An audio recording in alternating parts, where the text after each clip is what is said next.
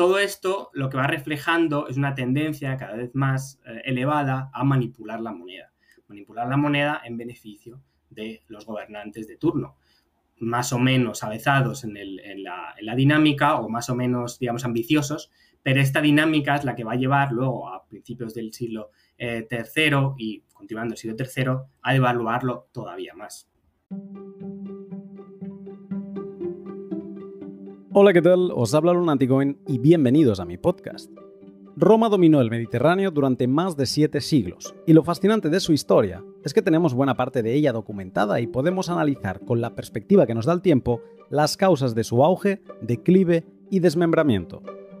Tener claro su proceso de caída es sumamente interesante en los tiempos que corren para nuestro imperio, en evidente declive social, cultural y económico.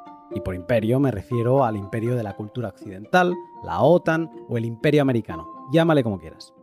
Y los paralelismos que surgen de la comparación son iluminadores y también muy premonitorios. La caída del Imperio Romano no tiene causa única, pero sí que es muy fácil apreciar su declive descontrolado a través de sus políticas monetarias y fiscales.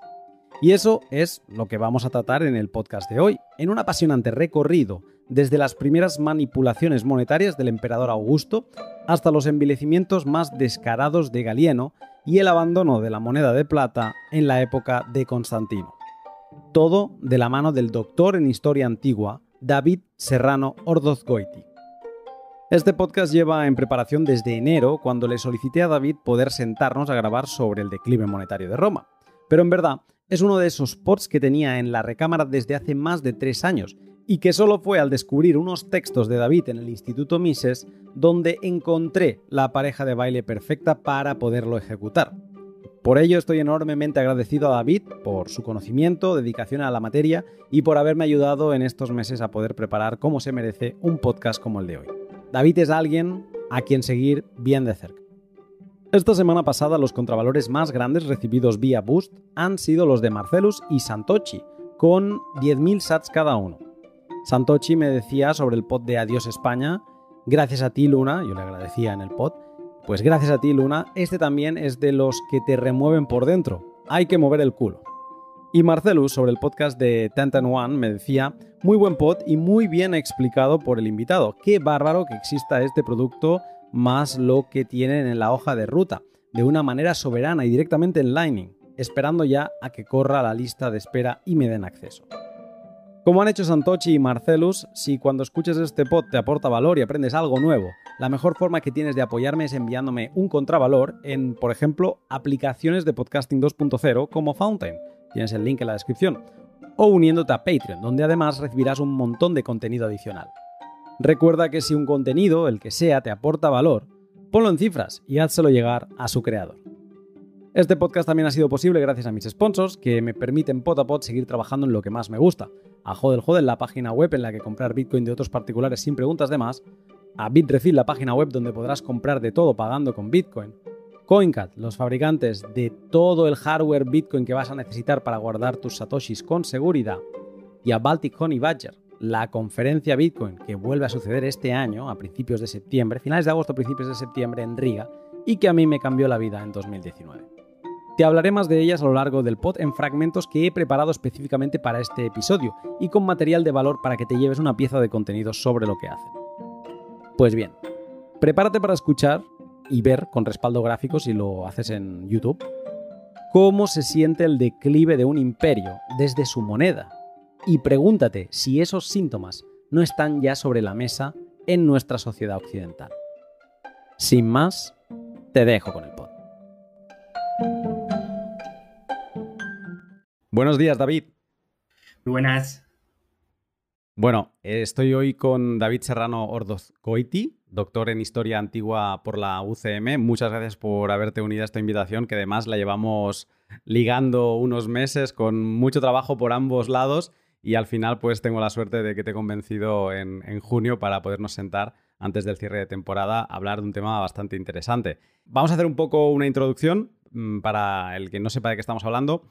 Hoy tenemos entre manos uno de esos temas apasionantes, como es Roma y su imperio. Roma dominó Europa durante siete siglos y en el momento de mayor apogeo territorial, en tiempos del emperador Trajano, en el 117 después de Cristo, controlaba cerca de 6 millones de kilómetros cuadrados. No había puerto en el mar Mediterráneo y prácticamente también en el mar Negro que no estuviera bajo su control. Normal que al mar Mediterráneo le llamasen Mare Nostrum o Mar Nuestro, porque llegó a ser literalmente eso, su mar. Era todo lo controlaban. Analizar el porqué del ascenso de Roma es interesante por muchos motivos para entender pues, qué estructura social y política, militar, etcétera, utilizaron, pero a mí, no sé, supongo que también a mucha gente me da especial interés el otro lado, ¿no? La otra cara de la moneda que es analizar el declive, por qué un imperio como fue el romano cae. Eh, no sé si quien nos escucha se habrá dado cuenta o no, pero hoy en día vivimos tiempos de imperio también. Eh, no sé si llamarle imperio estadounidense, imperio americano, imperio de alianza atlántica, pero imperio. hay un, un, orden hegemónico o bastante hegemónico, a lo mejor ahora menos, con todo esto de los BRICS que empiezan a levantar la cabeza, pero hasta hace unos años, sobre todo después de la Segunda Guerra Mundial, era hegemónico. Y por eso hoy te he invitado, David, para analizar estos momentos clave de la historia, de momentos que tienen sobre todo una importancia monetaria o fiscal en, el declive de Roma, para que empecemos a buscar algunos paralelismos y veamos, pues a lo mejor, o podamos mm, eh, teorizar sobre en qué momento de este declive estamos. David, hoy nos traes cinco historias con las que seguramente nos iremos estirando de los pelos poco a poco. Para quien nos escuche eso, dejad alguno, porque son cinco. Y mm, de hecho, nos emplazamos, empezaremos en el 27 a.C., con el inicio del imperio, o al menos ahí es donde colocan todos los libros, o muchos de los libros, el inicio del imperio. Para quien no acabe de tener claro el encuadre temporal histórico de Roma, aquello que se pone a escuchar el podcast y dice, hostia, sí, Roma, yo más o menos lo ubico, pero no, no sé, tampoco soy un experto. ¿Podrías explicarme brevemente cuál había sido el recorrido de Roma hasta este momento? Entendiendo que obviamente esto podría dar para cinco podcasts, ¿eh? Pero así para ubicarnos. Bueno, pues en primer lugar, muchísimas gracias eh, por, invitarme. Desde luego es un tremendo honor poder estar aquí y poder eh, hablar un poco de temas de Roma que al final es lo que dices tú, a todo el mundo le gustan, pero realmente luego no, se profundiza tanto como, se podría. Entonces, bueno, eh, para contestar a tu pregunta, em, digamos hasta el 27, que es un poco lo que marca el, el, Ecuador aproximadamente de la historia de Roma, venimos del siglo VIII antes de Cristo, cuando Roma es nada, una ciudad minúscula, un conjunto de poblaciones en medio del Lacio, por tanto, en una región también bastante marginal, ¿no? Sobre todo, por ejemplo, del mundo etrusco. Y pasa desde el siglo VIII hasta el 27 a.C. a dominar, como tú bien has dicho, todo el Mediterráneo. No lo hace, evidentemente, en pocos años, sino en varios siglos, y hay muchas transformaciones sociales. Por lo que mm, a finales de la República, inicios del Imperio, eh, digamos, el, mundo romano adquiere su madurez, ¿no? Podríamos decirlo así. Entonces inicia otra etapa que es la del imperio, que es la que vamos a estudiar en este, en este podcast, y que realmente es la que va a dar em, pie a todas las transformaciones, sobre todo monetarias, que veremos, ¿no? ¿Y por qué digo esto? Porque realmente la República, aparte de que tenemos eh, pocos o comparativamente pocos hallazgos eh, de todo tipo, epigráficos, em, numismáticos, etc. Realmente la etapa republicana, eh, que nace a nivel monetario ya en el siglo V antes de Cristo, con lo cual, eh, para los que nos están oyendo, siglo VIII se funda Roma aproximadamente, tanto a nivel histórico como arqueológico probablemente, y a, final, finales del siglo VI es cuando la tradición eh, expulsa al último rey, a Tarquinio el Soberbio, y entonces inicia la, la República, tal y como la conocemos. Esta república necesita expandirse, se expande rápidamente por el centro de Italia y entonces em, es en este momento cuando empieza a desarrollar su primera moneda, ¿vale? Eh, no la podríamos llamar moneda como tal porque sí que existe en el mundo griego, como veremos después, pero realmente es la primera forma de intercambio para pequeñas transacciones, ¿vale? Que es el AES rude. AES viene de latín, que es el bronce, y rude porque es todavía una cuestión rudimentaria. Evidentemente ellos no lo llamaban así, pero digamos que los historiadores y los investigadores posteriores han acuñado este nombre. Bien, pues esto se utilizaba para pagos en el eh, centro de Italia, ¿vale? Pero tenemos que tener en cuenta que al sur tenemos las ciudades griegas, como he dicho, que tenían ya moneda, eh, la Magna Grecia, bien conectada con el resto del Mediterráneo, y luego Masalia, lo que es el sur de Francia, también tenían su propia moneda. Por tanto, los pueblos celtas, por ejemplo, que son luego los que conquista César, ya tenían unas imitaciones, una especie de imitaciones, como pasa en España también, que son imitaciones de eh, monedas griegas y por tanto ya utilizaban una especie de moneda. Pero esto no pasa en el centro de Italia, con lo cual, digamos, es una región completamente diferente. Entonces, este AES Rude, que es esta primera mm, forma de, pago, son pagos eh, locales, ¿vale? Para el centro de Italia.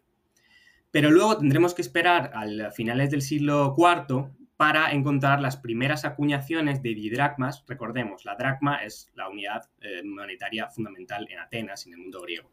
Y la didracma, por tanto, son dos dracmas. Bueno, pues encontramos didracmas de, em, plata ya eh, acuñadas en Neápolis, en lo que hoy es Nápoles, en la ceca de Neápolis, que son las que empiezan a utilizar Roma para los pagos y las transacciones con el extranjero. Por tanto, tenemos dos sistemas, uno en bronce, que es local, y otro en plata, que es eh, internacional. ¿Qué pasa? Que luego, a lo largo del siglo III, que es cuando vamos a tener los grandes conflictos, las Primera y Segunda Guerra Púnica, Roma va como actualizando su forma de, eh, su moneda. Entonces vamos a tener eh, las acuñaciones romano-campanas, que van a ser también en plata en este periodo, el aesignatum, que es una especie de bloques también de bronce de kilo y medio, se imagínate, de kilo y medio con una, con una marca que confirma la calidad, que luego se va a convertir en el grave, que es como una especie de mm, monedas gigantescas, las tienes que ver porque son enormes, son, como medallones gigantescos de casi medio kilo en algunos casos, em, que se utilizaban también para pagos de este estilo, ¿vale? Y que sí que parecen monedas, pero son muchísimo más grandes, de luego mucho menos, menos cómodo que las dracmas eh, atenienses. Pero habrá que esperar hasta el 211, con lo cual justo antes de la Segunda Guerra Púnica, para que se acuñe el denario, que es el que conocemos nosotros y el que hablaremos alto y tendido en, esta, en este podcast, el eh, denario del cuadrigato, que luego desaparecerá, y luego acuñaciones en oro también, que son importantes para eh, grandes pagos, grandes transacciones, etcétera, ¿no? Que luego se ha sustituido en época silana por, ya por el áureo, ¿vale? Por tanto, llegamos a este punto, a la final de la República, con un sistema mm, fundamentalmente basado en el denario, ¿vale? Que es esta unidad de cuenta muy similar a la dracma, pero ya eh, con un eh, peso específico menor, ¿vale?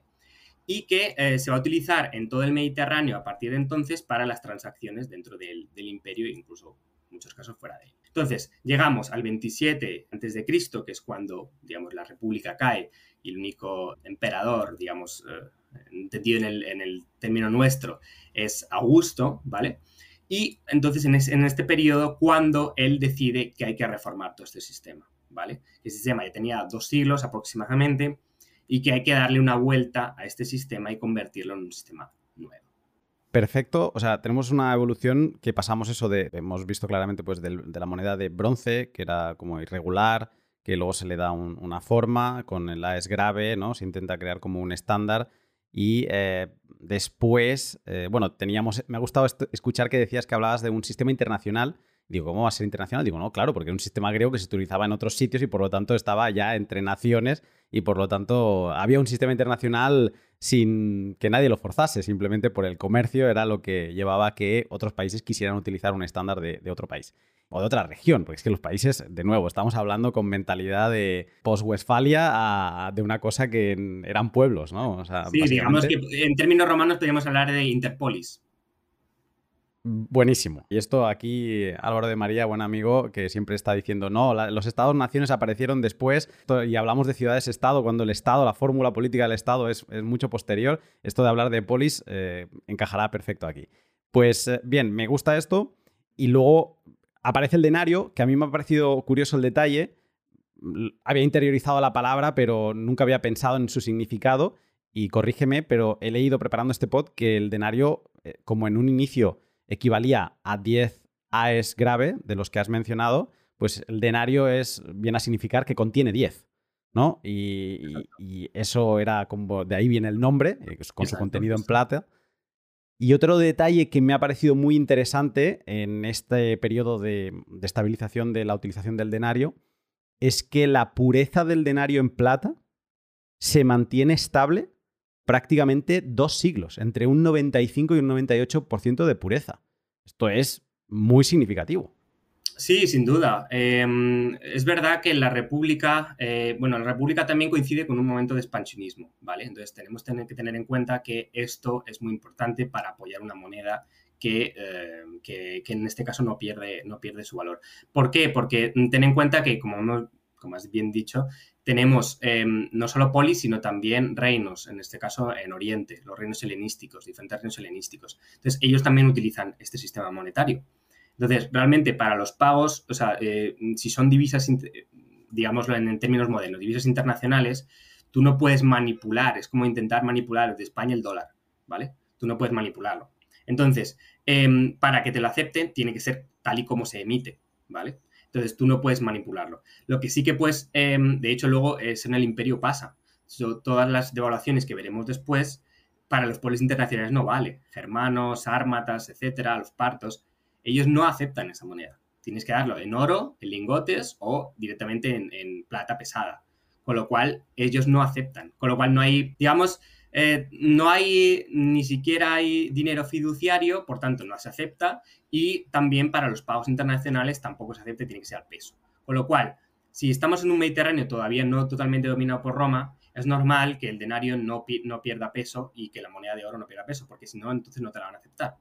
Entonces no vas a poder hacer pagos también para otros, otros reinos e interreinos. Y aparte, lo que hemos dicho, eh, Roma se está expandiendo, entonces no necesita mm, devaluarlo. Habrá otros problemas, muchos problemas eh, económicos, fiscales, em, sociales sobre todo, ¿vale? De hecho, tenemos la guerra social en los años 90 a.C., etcétera, pero eh, a nivel monetario no hay esos problemas porque hay un expansionismo, está creciendo, digamos, el PIB, ¿no? del propio, de la propia polis romana pero eh, además tenemos un contexto internacional en el cual eh, pues no se puede manipular tanto la moneda como se querría. Con lo cual, es solo cuando se alcanza, digamos, el monopolio ¿no? romano en el Mediterráneo, que es cuando, digamos, este sistema monetario empieza a cambiar y empieza a devaluarse. Con lo cual, es, yo creo, a mi entender, es esta forma de devaluación la que se permite después todos los barajustes que vamos a ver y todos los problemas que, se dan después. Cuando hablas de expansión, entiendo que es que, claro, o sea, también están conquiriendo nuevos territorios y entiendo que le pasa un poco como al Imperio Español, ¿no? O sea, llegan a nuevos sitios y lo primero que hacen es barrer con, toda, con todo lo que tienen de, oro y de plata acumulado ya, ¿no? Y eso va llegando a Roma y de hecho, pues entonces ahí es como, ¿para qué vamos a devaluar si tenemos unos ingresos que son fáciles? No tenemos ni que minar, como quien dice, ¿no? Exacto. De hecho, el, síntoma más claro de esto es que eh, ya en el siglo II em, se los, romanos tenían una serie de impuestos, ¿vale? No muchos, pero sí algunos.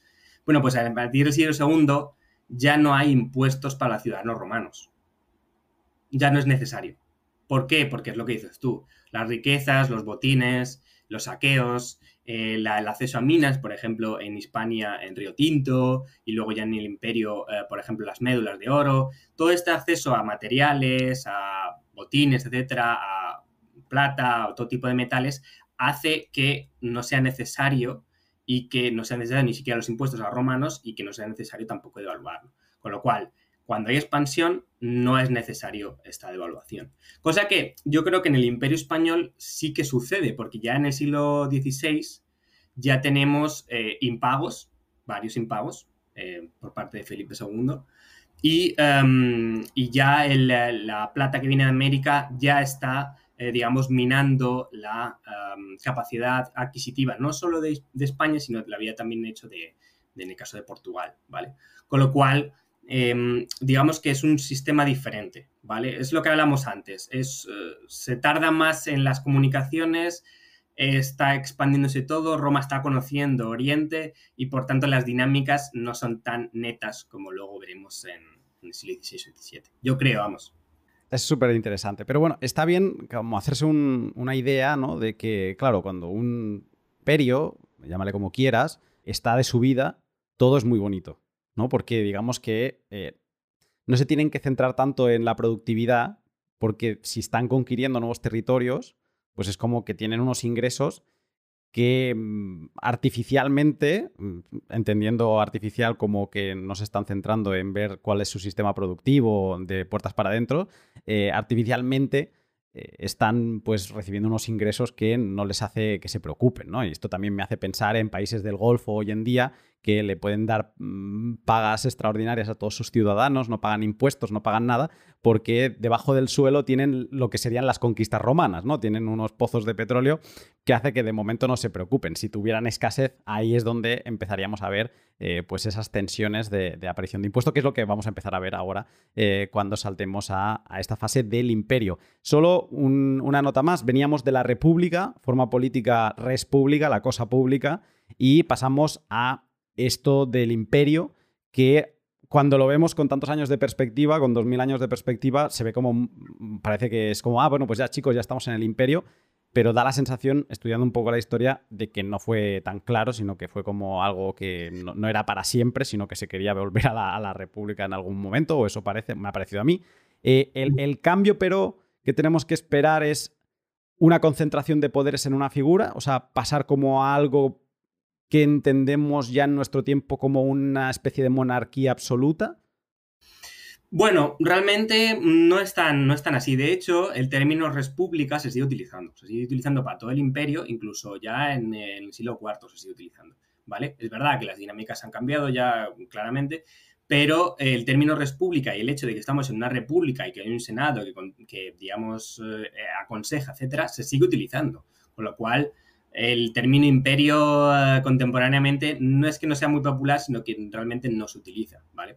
Entonces, eh, como tal, el imperio que funda mm, Augusto, que en realidad para él es una continuación de la República, una renovación de la República, ¿no? Con este seculum aureum, este nuevo siglo de oro, ¿vale? Con lo cual también ligado a, las, acuñaciones, es una continuación, una reforma en todos los sentidos, también en el eh, monetario, como veremos, pero realmente se mantiene, digamos, la el resto de eh, estructuras. De hecho, se sigue, habiendo votaciones, se siguen eh, reuniendo el Senado, sigue habiendo todos los elementos que poco a poco, muy lentamente, se van perdiendo. De hecho, la primera codificación de las, em, por ejemplo, ahora tú tienes eh, la Constitución y en, el resto de legislación española los, las prerrogativas que tiene el presidente y en, el presidente del gobierno o el rey, en este caso el rey, que es el, líder em, de la nación. Bueno, pues en, el mundo romano, hasta la ex de Imperio Vespasiani, con lo cual tenemos que esperar más de 60 años, 70 años, casi, casi 100 años, a que haya la primera codificación de cuáles son los poderes del emperador. Hasta entonces es un poco el libre arbitrio.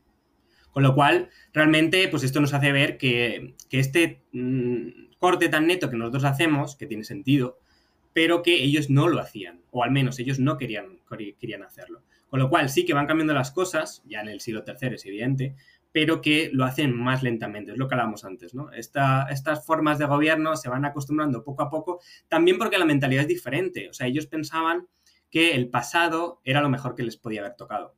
O sea, ellos no pensaban hacia el futuro como nosotros, ellos pensaban hacia el pasado. Entonces, si el pasado era lo mejor, de hecho tenemos la edad de oro, la edad de plata, si todo, eh, todo lo que hay en el pasado es mejor. Por tanto, ¿para qué cambiarlo? Entonces, de ahí como los cambios se hacen más lentamente y sobre todo se, publicitan más lentamente, aunque evidentemente eh, ya en el imperio de Augusto es otra realidad económica, otra realidad social, otra realidad eh, pues, eh, administrativa, con lo cual son muchos, muchos los cambios y muy, muy capilares y de hecho en, España lo vemos claramente. Entonces, vamos ya de lleno con esta introducción, que no está mal, 20 minutos de introducción. vamos a saltar de lleno a nuestra primera historia y es eh, reorganización económica del mundo romano, ¿no? Y de nuevo, para el que se haya, lo haya olvidado, nos ubicamos 30 años antes del año cero. O sea, estamos prácticamente a inicio de, lo que nosotros consideramos el inicio del, calendario. ¿Cuál es esta reorganización? O sea, ¿qué hace Augusto a, nivel monetario fiscal que sea interesante para este análisis del declive? Bueno, pues en, primer lugar, eh, Augusto, como hemos dicho, hace una reorganización global. ¿no? Él toca la administración, la justicia, el ejército, las provincias, todas las provincias son reorganizadas y de hecho la base para todas las organizaciones administrativas eh, para el resto del imperio hasta, bueno, hasta el siglo IV realmente va a ser Augusto, con lo cual es un punto fundamental y no es, no es digamos, arbitrario que se ponga en él el inicio del imperio. A nivel eh, monetario, entre el 23 y el 18, por lo tanto, tiene otras cuestiones también, Antonio, etcétera, otras cuestiones políticas que organizan antes, pero digamos que en este periodo aproximadamente es cuando eh, se dedica a reorganizar la moneda, ¿vale? El sistema monetario, como hemos dicho anteriormente. Pasamos de un sistema fundamentalmente mm, bimetálico o trimetálico, ¿vale? Hablamos del oro con el áureo, hablamos de la plata con el denario y hablamos del em, bronce con, bueno, pues em, con, ases, sobre todo, ¿vale? Pero él lo organiza en un sistema cuatrimetálico, ¿vale? Y de hecho luego los historiadores se tiran un poco los pelos para ver un poco las, cómo son las tasas de cambio, etc. Pero em, es un sistema cuatrimetálico porque añade un metal nuevo, que es el que llaman ellos el orichalcus, oricalcu, que es una mezcla entre Em, cobre, eh, zinc y plomo, ¿vale? O al menos eso que los historiadores. Entonces, em, este nuevo metal es el que va a sustituir al, al antiguo sextercio. El sextercio hasta ese momento era una moneda de plata, de 1,15 gramos de plata aproximadamente. A partir de entonces pasa a ser 27 gramos de este nuevo metal, del loricalco. Con lo cual quitamos toda la plata que habíamos acuñado antes para los sextercios y la dedicamos todas al, denario, ¿vale? El denario también sufre modificaciones porque pasa de aproximadamente entre cuatro, digamos que la dracma son unos cuatro y pico eh, gramos eh, de plata. El denario anteriormente está entre cuatro y medio y cuatro. Bueno, pues lo que hace Augusto es rebajarlo un poquito más y lo pasa a 3,89 eh, gramos aproximadamente, porque luego, claro, todas las monedas no son iguales, algunas sufren cambios, etcétera. Pero, digamos, oficialmente eh, la tasa, de, la tasa de, peso es esa, ¿vale? Unos 3,89 gramos. Y luego lo mismo pasa con el áureo. El áureo pasa de unos 8 y pico eh, gramos de, oro, oro prácticamente puro, y eh, pasa, pasamos a 7,8, 7,9 más o menos, ¿vale? Por tanto, ya hay un una nueva, un nuevo sistema en el cual ya los nominales eh, oficiales ya tienen un peso eh, diferente al que habían tenido antes.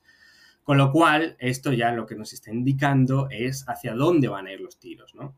Mm, otros historiadores, eh, lo estaba repasando ayer también, sobre todo del lado keynesiano, ¿vale? Entonces ya nos metemos un poco en, el tema liberales y keynesianos, mm, piensan que existió una especie de deflación en época de César, y que posteriormente con Augusto, eh, gracias a este, lo que veremos ahora después, que es un, programa de gasto público bastante amplio, digamos, se consiguió frenar esta deflación. Pero claro, mi pregunta es, si hubo deflación con César, ¿por qué no hubo deflación con Sila? ¿Por qué no hubo deflación durante la guerra social? ¿Por qué no hubo deflación en otros momentos de la historia?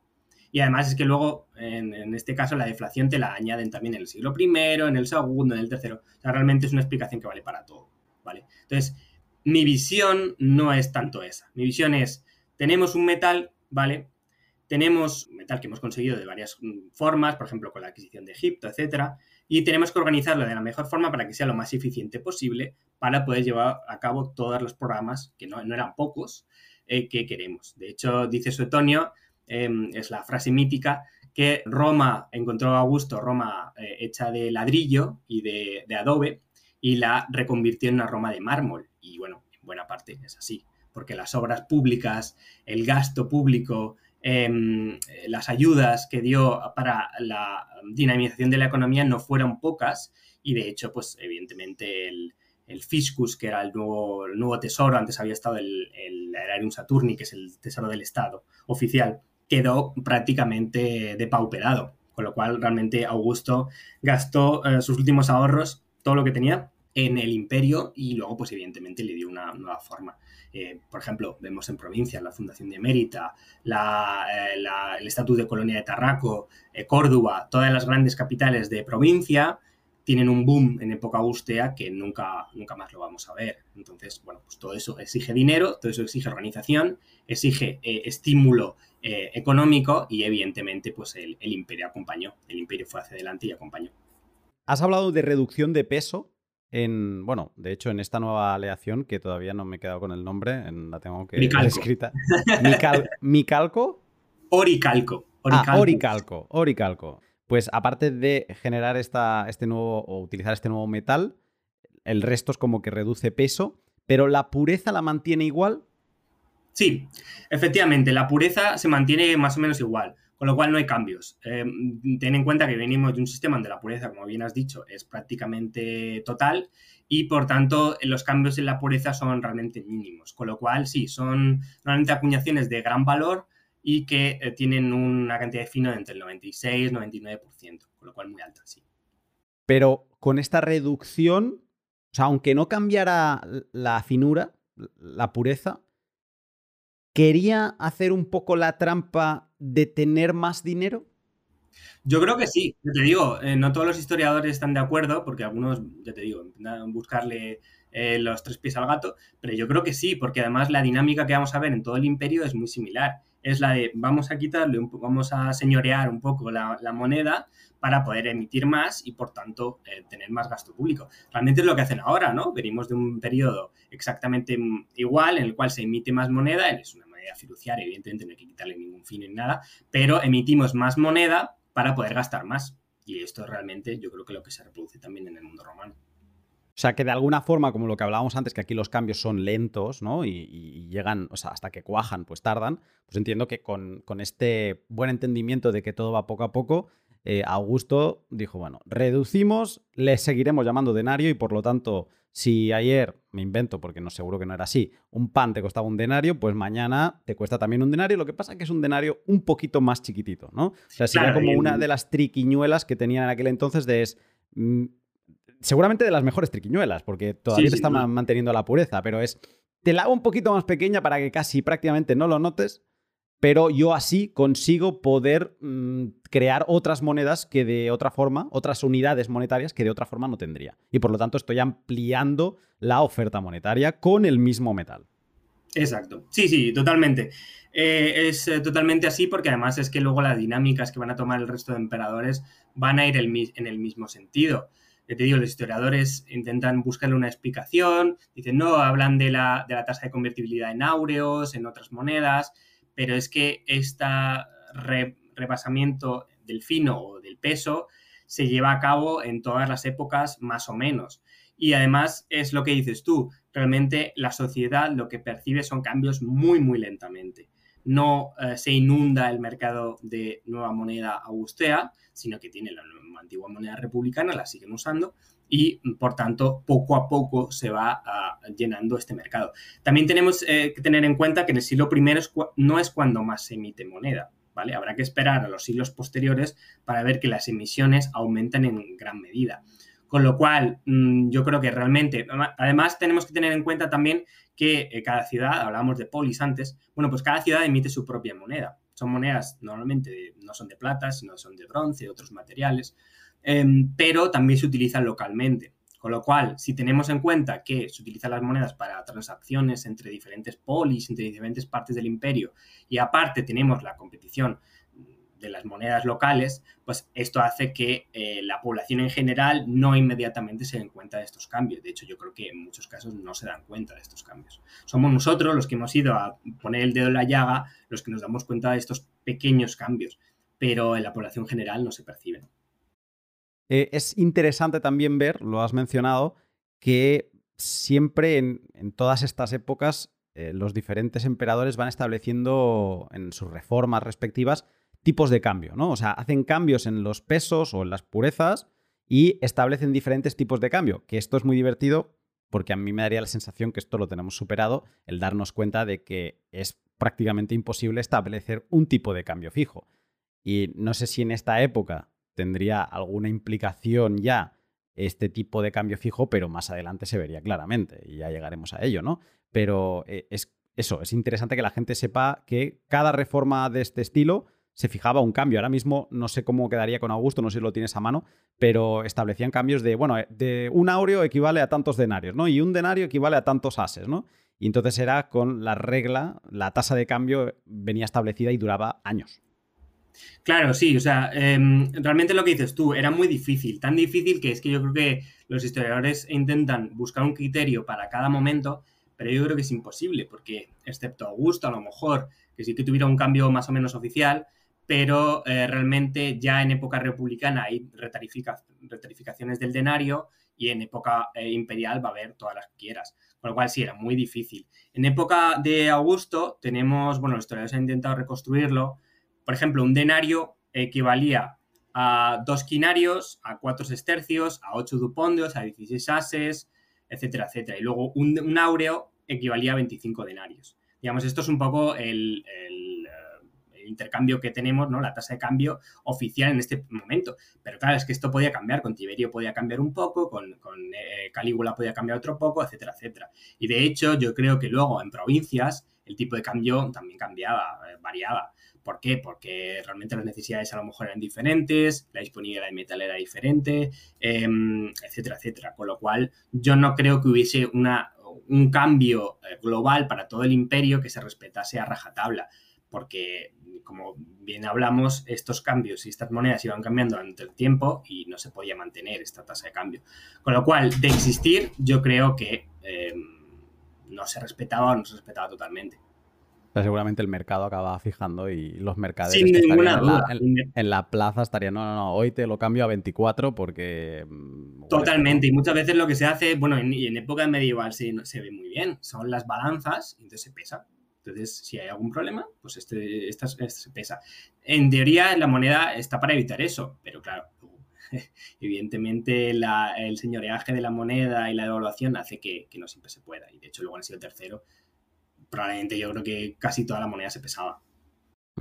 Esto por el lado monetario, pero a nivel fiscal ya lo has dicho que mm, tenemos, bueno, Augusto se encuentra una Roma de ladrillo y la deja con mármol. Por lo tanto, el gasto público Entiendo que tenían unas buenas arcas y él se vio con fuerza. También es el primero, es, un detalle interesante, yo creo, es el primer emperador en ponerse el título de Augusto, él no se llamaba Augusto, y Augusto era, o sea, ahora no lo tengo aquí a mano, ¿no? Pero él, buscaba como ponerse este significado de notoriedad, ¿no? Y a partir de ahí esto acabaría pareciendo un título que se tenían que poner los emperadores de, sumarse su nombre más Augusto, porque, digamos, era el símbolo de ese poder de, esa fuerza que había empezado a tener Augusto con este inicio que ahora vemos más claro del imperio. ¿no? Entonces, eh, todo esto para apuntar a que vemos la parte del gasto público, que entiendo que va a ser una cosa que cada vez va a ir a más. Y aquí te quería preguntar, no sé si me podrías contar un poco sobre qué era la nonna, porque em, es algo que he descubierto preparando el pod y digo, ostras, ostras, que esto tiene bastantes paralelismos con cosas que empezamos a ver ya, bueno, y que venimos viendo desde hace un tiempo, ¿no? O sea, se podría estirar diferentes hilos. Pero, ¿qué era esto de la nonna que además Augusto lo medio instaura ya como permanente? Bien, pues para contestar tu pregunta y contestar la anterior, lo que voy a hacer es explicarte un poco, eh, eh, al menos como lo han reflejado los historiadores, cuáles son los presupuestos en época de Augusto, ¿vale? Entonces, más o menos, ya te digo, por las fuentes que tenemos, por los datos que él mismo da, etc. Eh, según los historiadores, el presupuesto mm, anual em, para el año. A ver si lo tengo por aquí, sí. Para el. Eh, ¿Esto qué es? Bueno, para inicios del Principado, ¿vale? Porque es el, periodo de Augusto, son anual son unos 440 millones de sestercios, ¿vale? La unidad de cuenta siempre va a ser los sestercios, incluso en época tardía. Vale, que era pues plata, ¿eh? En, aquel, en ese entonces el sestercio era plata, me has dicho. No, no, no, el sestercio ya ha cambiado. El sestercio ya es ah. en oricalco. Vale. ¿y cuánto era? ¿Cuánto es la cifra, dices? 440 eh, millones de sestercios. ¿vale? Más o menos, aproximadamente. Eh, la mayoría vienen, evidentemente, de impuestos a las provincias, del tesoro público, de las conquistas, diversas conquistas. Y luego, entre, en, en cuanto a impuestos, por ejemplo, pues tenemos impuestos que vienen de las propiedades públicas, como son los Vectigalia y los de escritura y los Portoria, ¿vale? Que son impuestos, pues, por ejemplo, para la, utilización de, tierras públicas, para, de pasos públicos, etcétera, se paga un impuesto.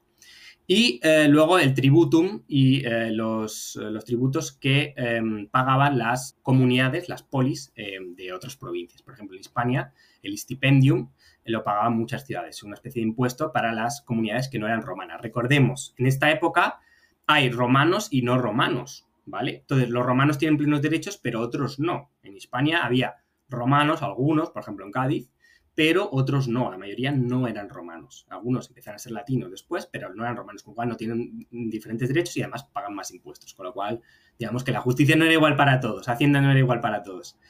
Y mm, entonces, de estos 440 millones de estercios, la mayoría, el 62%, va al ejército, ¿vale? Aproximadamente. Con lo cual, eh, entre, eh, pues eso, em, pretorianos, ejércitos, legionarios, oficiales, etc. ¿Vale? Luego, el 12% aproximadamente, que son unos 55 millones de tercios, va a la administración, con lo cual un coste bastante alto, ¿vale? Y luego, en obras públicas y juegos, que es un poco lo que hablábamos antes de la Roma de mármol, se va un 1,7%, o sea, realmente muy poco, unos 7 millones solo, ¿vale? tampoco tenemos, por supuesto, sanidad pública ni educación pública, no hay nada de esto. Y en lo que hablamos de la nona es un 13,6%, unas 60 millones de sestercios, ¿vale? Y entonces llegamos a este punto. ¿Qué es la nona? Bueno, pues la nona es la asignación de grano. Realmente las necesidades de Roma, Roma es una ciudad muy grande, ¿vale? Eh, desde el primer minuto. Eh, lo que pasa es que en, época de Augusto tiene como unos un millón de habitantes aproximadamente, que para entonces era una cantidad bestial. Recordemos que para alcanzar el millón de habitantes en Europa después de Roma tenemos que esperar a Londres en el siglo XIX. Con lo cual, eh, realmente son, son cifras importantes. Entonces, para abastecer a tanta, tanta gente que venía de otras partes de Italia, otras partes del Mediterráneo, etc., se eh, autoriza un cargamento anual en grano y en otros, luego veremos en otros productos, que es la nona, que normalmente procede en origen de, Sicilia y luego de África y que con Augusto pasa a proceder sobre todo de Hispania y también de Egipto en grandes cantidades, ¿vale? Eh, de hecho, se, nombra un procurator, que es el que organiza todo, los naviculari, que son, organizan el comercio entre Egipto y eh, Roma para llevar todo este grano a Roma, y este grano lo que se hace es distribuirlo. No todo, una parte se vende, ¿vale? Pero otra parte se distribuye públicamente, ¿vale?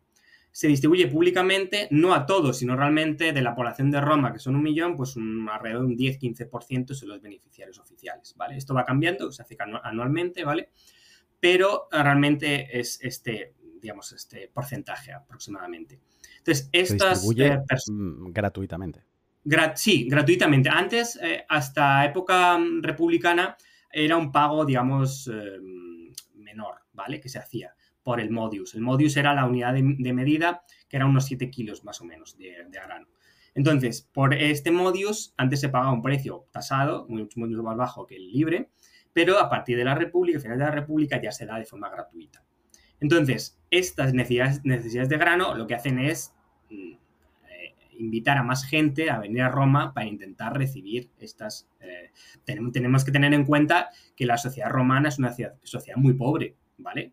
Eh, no sé si el PIB, eh, lo compararon hace poco, era comparable al de, no sé si Nigeria o uno de estos países actualmente, con lo cual tenemos que tener en cuenta que la mayor parte de la población sufría grandes penurias y sufría hambre, ¿vale? Entonces no es desdeñable esta nona.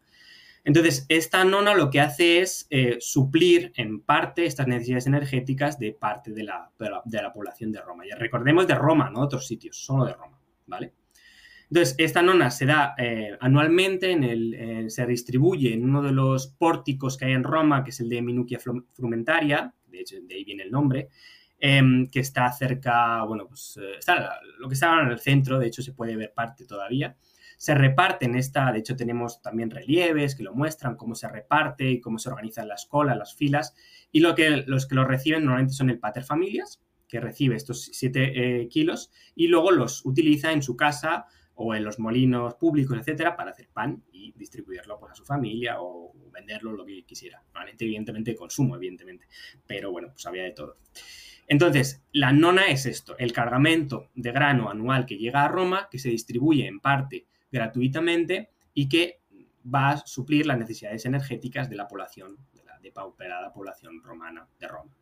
Entonces, esta nona, el problema es que va creciendo, ¿vale? Si en el siglo I eh, tenemos un número considerable, ya un millón de habitantes, pues imagina el 10% que son los que reciben la nona, pues luego en el medio del siglo III, a partir del siglo III, cuando tenemos casi dos millones de habitantes en Roma, Pues imagínate la cantidad de beneficiarios. Y además es que no solo eso, sino que luego se amplía los graneros de Roma, por supuesto, en hostia, para recibir tanto, tanto grano anual.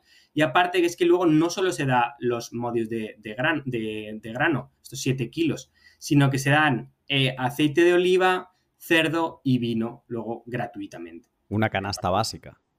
Exacto, una canasta básica, justo. Lo que pasa es que, claro, todo esto se hace en Roma para tener contenta a la plebe. Todas estas construcciones, por ejemplo, las termas, todas las construcciones públicas, etcétera, lo que se hace es para tener contenta a la plebe. ¿Por qué? Porque la plebe de Roma podía ser un foco de inestabilidad importante. Eh, podían eh, montar algaradas, podían asesinar a gente, podían realmente tener una capacidad, sobre todo en la Tardo República se ve muy bien, eh, bastante amplia para presionar políticamente a adversarios con lo cual realmente mantener a Roma, esto del panem circenses, ¿no? Pues el panem es esta parte de la nona, justo.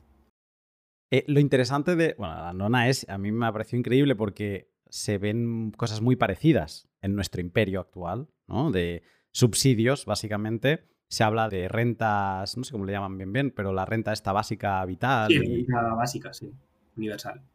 Exacto. Entonces, lo interesante de ver la nona y de ver lo que sucedió es que tú lo decías, ¿no? Otra, otra imagen que tenemos desde el futuro es que en Roma, bueno, era una sociedad bollante y que todo el mundo era. No, o sea, había una clase, mm, la gran mayoría eran, pues, gente muy pobre, como decías, ¿no? Eh, habría una clase media que intentaría levantar un poco la cabeza de, esas penurias y tendría ahí sus campos y demás, y ahí trabajaría para intentar generar algo de comercio. Y luego estaban eh, la, clase pudiente de Roma, que eran los que estaban en el Senado, los que un poco pues marcaban el, destino de, Roma, del imperio, pero eso eran unos muy pocos, ¿no? Y la gran mayoría eran estos que tenían penurias. Lo interesante de, de entender la nona es que lo que propició es que esta clase media que intentaba como subsistir y, generar y, salir de, esa penuria y no depender de nadie, lo que pasó es que un día dijo, ¿para qué estoy deslomándome yo para poder generar mi pan diario si me puedo ir a Roma y me lo dan gratis? Mm. Y entonces, eh, algo de lo que he leído que me parece interesante es eso, ¿no? De, de gente, de agricultores que decían, pues ¿para qué voy a trabajar? Si me lo da el Estado. Y eso ya sabemos a dónde, bueno, el Estado no. el Estado sí, sí, sí. Pero para si me lo da Roma, eh, si me lo da la administración de Roma, ¿para qué voy a trabajar?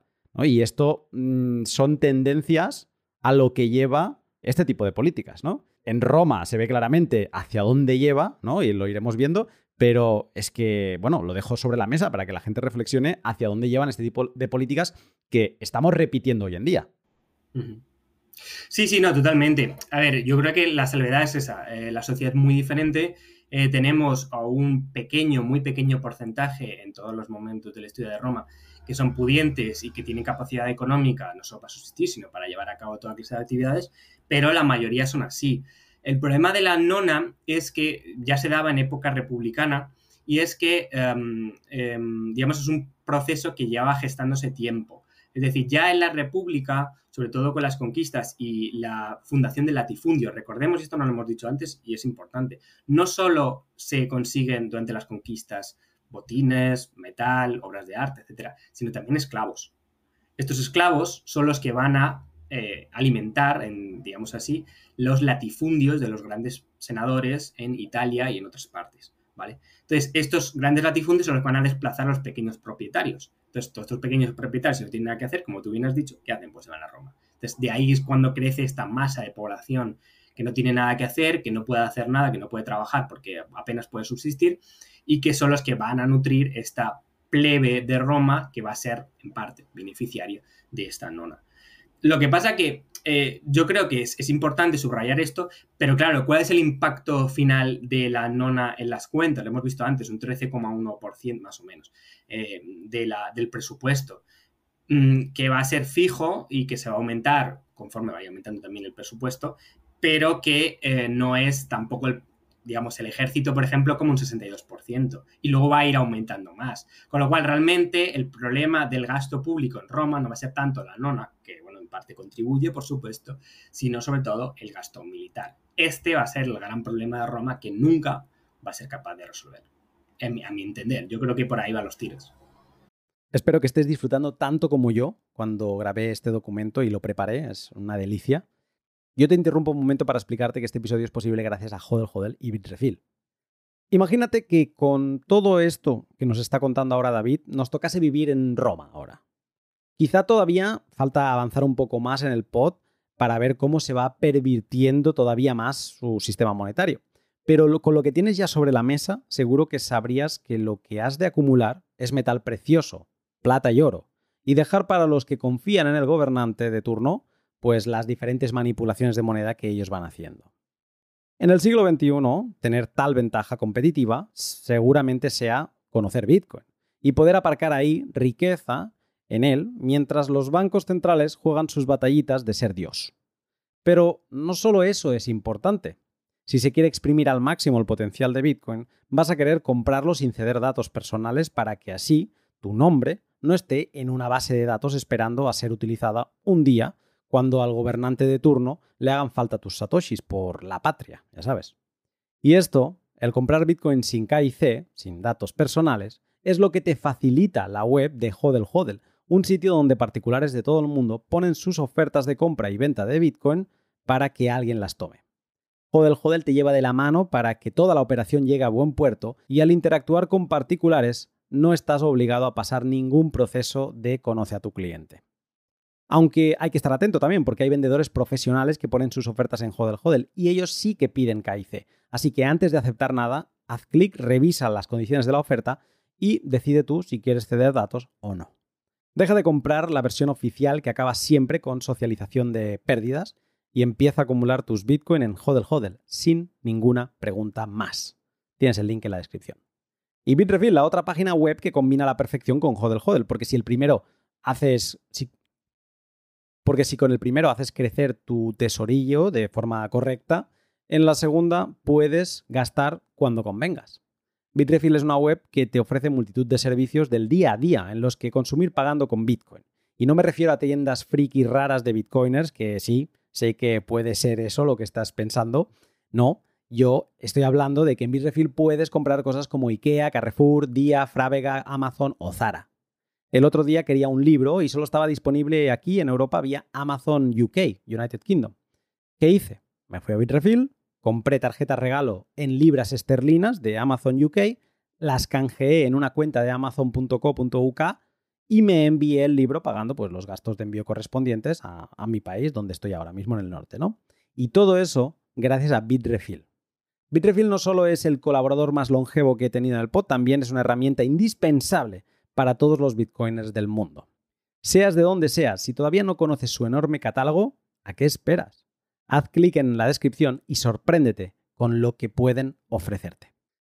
Vamos a ir pasando al segundo punto histórico a comentar. Eh, nos vamos a ir, vamos a saltar unos cuantos años, porque con Augusto mm, terminaríamos en el 14 después de Cristo y mm, ahora nos vamos a ir a un periodo que va de Cómodo a Carcalla, del, 180 al 217, o sea, dos siglos prácticamente después. Eh, pero antes déjame hacer una pincelada de lo que pasa entre medio. Perfecto. Eh, yo no soy muy especialista en Roma, pero bueno, preparando el pod me he dado Estamos cuenta. Estamos, sí, continuamente. Sí que me había leído algunas cosas y era fan del, del, Escipión y de toda su historia de, las conquistas en, España. Eh, eso me encanta, pero de esta parte tan imperial, pues no tenía idea. Y entonces me he dado cuenta, bueno, que a los emperadores se les agrupa por dinastías. Entonces, la, la primera dinastía que empezaba Augusto, que se llama Julio Claudia, mm, la acabamos en este salto que estamos haciendo de dos siglos, luego vendría la dinastía Flavia y luego vendría la dinastía Antonina, que voy a hacer una pausa aquí, porque parece ser que es como el momento de, mayor apogeo de la Roma, esa Roma que todo nos viene a la cabeza cuando pensamos en, oh, la, la fantástica Roma, pues sería en esta dinastía. Y aquí tenemos emperadores como Nerva, Trajano, Adriano, Antonino Pío, Lucio Vero, Marco Aurelio y, para terminar, Cómodo, que es el último de esta dinastía, que es con el que empezaremos eh, esta segunda historia. Eh, lo decía al principio, pero parece que el cenit expansivo territorial de Roma lo conseguimos con el segundo emperador de esta dinastía, con Trajano, en cerca del 117 después de Cristo. Entonces, em, estamos hablando, antes decíamos, ¿no? Mucho eh, influjo monetario venía de las conquistas. Vale, pues aquí se terminan. O sea, aquí la, fiesta, ¿no? Parecería de, ir consiguiendo más territorio y por lo tanto ir eh, expoliando. Aquí se termina. Aquí vamos a tener que empezar a hacer otra cosa de puertas para adentro. Más defender las fronteras. Que no era como un. O sea, no es como. Vale, tengo toda la península y esas son mis fronteras, lo que podría ser España y Portugal junto, ¿no? Y tengo que defender la frontera con Francia y, bueno, y la marítima. No, no, aquí teníamos unas fronteras que, eran amplísimas, eh, porque básicamente estábamos en toda la orilla del Mediterráneo y entonces ahora defiende todo eh, eh, esos límites, ¿no? E, esa frontera. Pero es interesante ver esto, que no llegaremos a más y como un detalle es que aunque es la época, me ha parecido interesante esto, aunque es la época más bollante a nivel monetario, el denario, ¿no? En nivel pureza, no deja de perder pureza. O sea, mientras eh, veíamos que estábamos en un 95-98, incluso me pareció curioso que uno o dos emperadores después de, Augusto, eh, tengo el nombre por aquí, eh, Tiberio, subió la pureza al 98%, o sea, como que todavía más puros, más, más fuertes en el denario.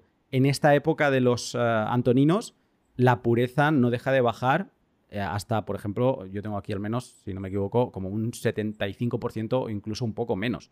O sea, con ese poquito a poquito, ¿no? Sin darte cuenta, pero mm, ya no te reduzco el tamaño, sino que ahora lo que te estoy reduciendo es la pureza. Y por lo tanto, si le quito pureza, puedo seguir aumentando la oferta monetaria. Claro, esa es un poco la gran cuestión eh, que los historiadores se plantean, ¿no? Es decir, mm, ¿por qué en este periodo de grandes siguen las conquistas, Britania, eh, mm, eh, por ejemplo, en épocas mencionada Trajano, la Dacia de Trajano con las minas de oro, em, eh, incluso Mesopotamia, que se incorpora como provincia, con lo cual los partos son imperio potente y por tanto tenían grandes riquezas, ¿por qué en este momento se sigue devaluando la moneda?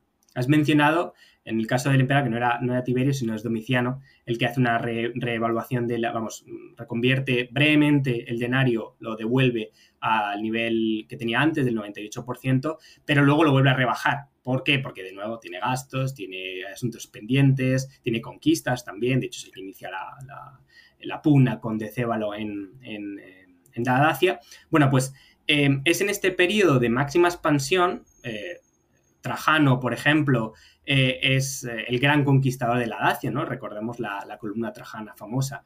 Bueno, pues en este periodo incluso este emperador devalúa el denario. Lo pasa del 93% aproximadamente de fino que tenía en época de Domiciano, último Domiciano, hasta el 89%. Entonces, eh, como vemos, eh, esta dinámica de devaluación se sigue produciendo. Y algunos dicen, bueno, ¿y por qué eh, hizo esto? ¿Qué necesidades había? Bueno, tenía bastantes gastos. Por ejemplo, Trajano, que lo has mencionado tú, eh, hace el gran foro de Trajano, que es el más grande de todos en, pleno, plena Roma, y luego además instituye varias cuestiones que tienen que ver con la redistribución. Por ejemplo, los alimenta. Los alimenta es una eh, institución de, eh, mm, digamos, grano y de alimentos, como el nombre, propio nombre indica, para los más necesitados, por ejemplo, para las viudas, para los huérfanos de guerra, todo esto lo instituye a partir del Estado, además de la NORA, por supuesto, que sigue funcionando. Bueno, pues todo esto, todo este gasto, por ejemplo, también los Pluti y que son como unas especie de relieves que encontramos, que se encontraron en el Senado, en la curia del Senado, que por cierto es rectangular, no es circular como se piensa. Bueno, pues em, en, los Pluti-Trajanei, que son estos relieves, se, ve en el relieve, en uno de los relieves, la institución de los alimenta, con Trajano eh, dando las instrucciones para que se lleve a cabo esto, y luego en el reverso, la condonación de deudas que lleva a cabo en el 102. ¿Vale? O sea, Trajano coge y dice, bueno, ahora tenéis estas deudas. Bueno, pues eh, a partir de ahora, a partir de, este día ya no tenéis deudas. El Estado lo va a pagar todo. Entonces, se ve cómo las personas eh, eh, tienen las tablillas con las deudas de los, con los acreedores y las van a quemar, a arrojar al fuego para hacerlas desaparecer. Tablillas que probablemente serían en cera o en otros materiales, ¿vale? Y entonces las arrojan al fuego y las abandonan para dar por cerrada la deuda. Entonces, ¿esto qué hace? Que las necesidades financieras del Estado aumenten. Si ya teníamos bastante gasto antes, lo vamos a tener después. Entonces, a partir de, este siglo, bueno, se continúa en este siglo, vamos a tener grandes devaluaciones. Por ejemplo, Antonino Pío, una época de estabilidad, de paz, bueno, pues también hay devaluación. Lucio Vero, lo has mencionado también, devaluación también. Entonces vamos a llegar a época de cómodo, que vamos a tener un eh, denario ya devaluado al aproximadamente 70 y pico por ciento, 80 por ciento, ¿vale? En época de cómodo, ¿vale? Pero es que cómodo, el mismo cómodo, había tenido, su padre había muerto de la peste antonina y luego va a tener diferentes episodios en el 86, en el 87, etcétera, de peste antonina, con lo cual la población va a sufrir. Entonces va a aumentar aún más el gasto público y va a hacer que haya devaluaciones. Dos en este caso. Una en el 180, rebaja el denario al, al 76% de cantidad de fino y luego otra en el 186 al 74%. Con lo cual, lo que vemos es que incluso en esta época tan supuestamente bollante, ¿no? De, grandes construcciones, de grandes conquistas, de grandes eh, monumentos públicos, bueno, pues el Estado tiene necesidades que hay que, que, hay que completar, que hay que em, llevar a cabo en el día a día y por tanto hace falta más moneda y por tanto hace falta más devaluación. Y esto es lo que no, entienden los mayores de historiadores. Dicen, no, es que, bueno, había que llevar a cabo un programa de gasto público para estimular la economía, pero si ya estaba estimulada, si era una economía bollante. Entonces, todo esto lo que va reflejando es una tendencia cada vez más eh, elevada a manipular la moneda. Manipular la moneda en beneficio de los gobernantes de turno más o menos avezados en, la, en, la, dinámica o más o menos, digamos, ambiciosos pero esta dinámica es la que va a llevar luego a principios del siglo III eh, y continuando el siglo III a devaluarlo todavía más, ¿vale? Entonces, si ya con Cómodo, que además es este personaje estrafalario que hace Joaquín Phoenix en, Gladiator, tenemos esta devaluación, después va a ir mucho más allá. Es muy interesante todo esto por, varios motivos, ¿no? Pero aquí estamos en una devaluación prácticamente, ¿no? Si nos agarramos a este 98%, es que prácticamente era pura. Me, gustaría poder machacar uno de estos denarios, obviamente no lo harías, pero me gustaría, porque debe ser dúctil total, o sea, eh, prácticamente sin... Bueno, eso me parece que es más con el oro, no con la plata. La plata me parece que, aguanta un poco más. Pero bueno, igualmente, pureza y pasamos, le quitamos un 20% prácticamente con cómodo. O sea, que es, bastante salvaje esto. Pero... Em, al final es lo mismo que nos encontramos ahora en nuestros gobiernos del siglo XXI. Es, tengo déficit público y tengo mm, que buscar herramientas de cómo cubrirlo. ¿Cómo lo hago? Pues ahora lo tienen fácil. Imprimo más y bueno, intento hacer mm, alguna jugada para que no se note a nivel inflación, ¿no? Y en esa época un poco lo mismo. Lo que pasa que como no tenían impresora, ahí la impresora era el envilecimiento de la moneda vía cambio de peso y que tú no te des cuenta y manteniendo pureza, o mira, te mantengo peso y te bajo pureza, o ambas, te bajo para peso y te bajo pureza, ¿no? Pero eran las estrategias. Y aquí estamos viendo en un periodo de 200 años, pues que se le había quitado un 20% a esa pureza. claro, el camino eh, parece que vamos muy mal, porque sería como un 10% por cada siglo, ¿no? y, vamos muy mal. Lo, lo, peor de todo, como veremos, es que esto solo acelera y, exageradamente, ¿no? Pero bueno, llegamos a, este periodo que tú has enmarcado entre Cómodo y Carcaya. Y te quiero preguntar ya por esta segunda historia, pero también déjame decir que se había vivido lo que se llama la, Pax Romana, ¿no? Un periodo de paz y tranquilidad de puertas adentro del imperio, porque de puertas afuera, pues obviamente se seguían dando de hostias con los territorios que querían invadir, pero, o conquistar, pero se había vivido paz eh, puertas adentro, ¿no? Y con cómodo, ahí es donde esto se resquebraja, ¿no?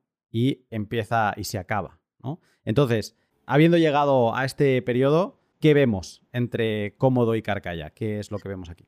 Sí, totalmente. Respondiendo un poco a, lo que mencionabas antes, em, el, Estado romano, claro, no tenía eh, elementos que tenemos nosotros, no podía emitir deuda porque no había deuda pública, no había quien se la comprase.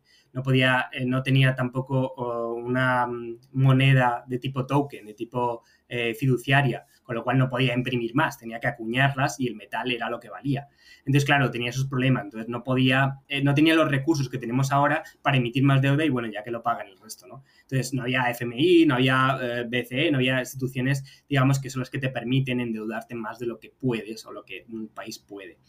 Entonces, sí, realmente este proceso va a más y este proceso em, decías tú antes, ¿no? Vamos a hablar de, la caída del Imperio Romano. Bueno, pues justo en ese momento es con cómodo, casualmente, cuando eh, una de las, de las películas en las que se basa el editor, que es La caída del Imperio Romano, con Sofía Loren, etcétera, y que habla justamente de esto, de este periodo, del periodo de cómodo y de cómo el imperio supuestamente cae. Pero claro, tenemos que tener en cuenta que el imperio oficialmente en Occidente cae en el 476 y estamos en el 180, eh, o bueno, cuando muere, muere cómodo en el 192, con lo cual realmente pues una caída muy larga, ¿no? A ver, en realidad, claro, esto es una convención, ¿no? ¿Por qué? Porque em, sí que es verdad que en este periodo ya se inicia una dinámica que va a ser autodestructiva para el propio Imperio Romano, ¿no? Si hasta entonces habíamos tenido una expansión, pues es eh, finales del siglo II, con la peste antonina, con, con Cómodo, etcétera, cuando vamos a ver cómo el imperio empieza a sufrir más eh, ampliamente, ¿no? ¿Por qué? Porque em, se acaba el periodo de conquistas y además los gastos del Estado no hacen más que crecer, ¿vale? De hecho, em, el eh, sucesor de Cómodo, que es Pertinax, Elvio Pertinax, él lo que hace, que era un eh, antiguo general de, Marco Aurelio, él lo que hace es reinstaurar la finez, la finura que tenía antes el, denario, pero claro, ¿Por qué? Porque sabe los problemas que va a conllevar esto. Con lo cual, algunos, eh, digamos, entendidos, o al menos que intuían, sabían el problema que tenía esto. Pero ¿qué pasa? Que evidentemente en menos de tres meses es asesinado por los pretorianos. Ellos exigían una paga extra, evidentemente, y entonces él hace una reforma, no se la da y por tanto es asesinado. Con lo cual, pues evidentemente vemos estas luchas por el poder. ¿Y qué hacen los pretorianos? Suba en el trono imperial. No tiene otra cosa mejor que hacer que suba hasta el, trono imperial. Entonces, eh, Flavio Sulpiciano y Didio Juliano son los que pugnan por comprar a los pretorianos este trono imperial, gana el segundo, ¿vale? Y de nuevo rebaja el nivel que había tenido eh, la moneda del denario con eh, Pertinax, ¿vale?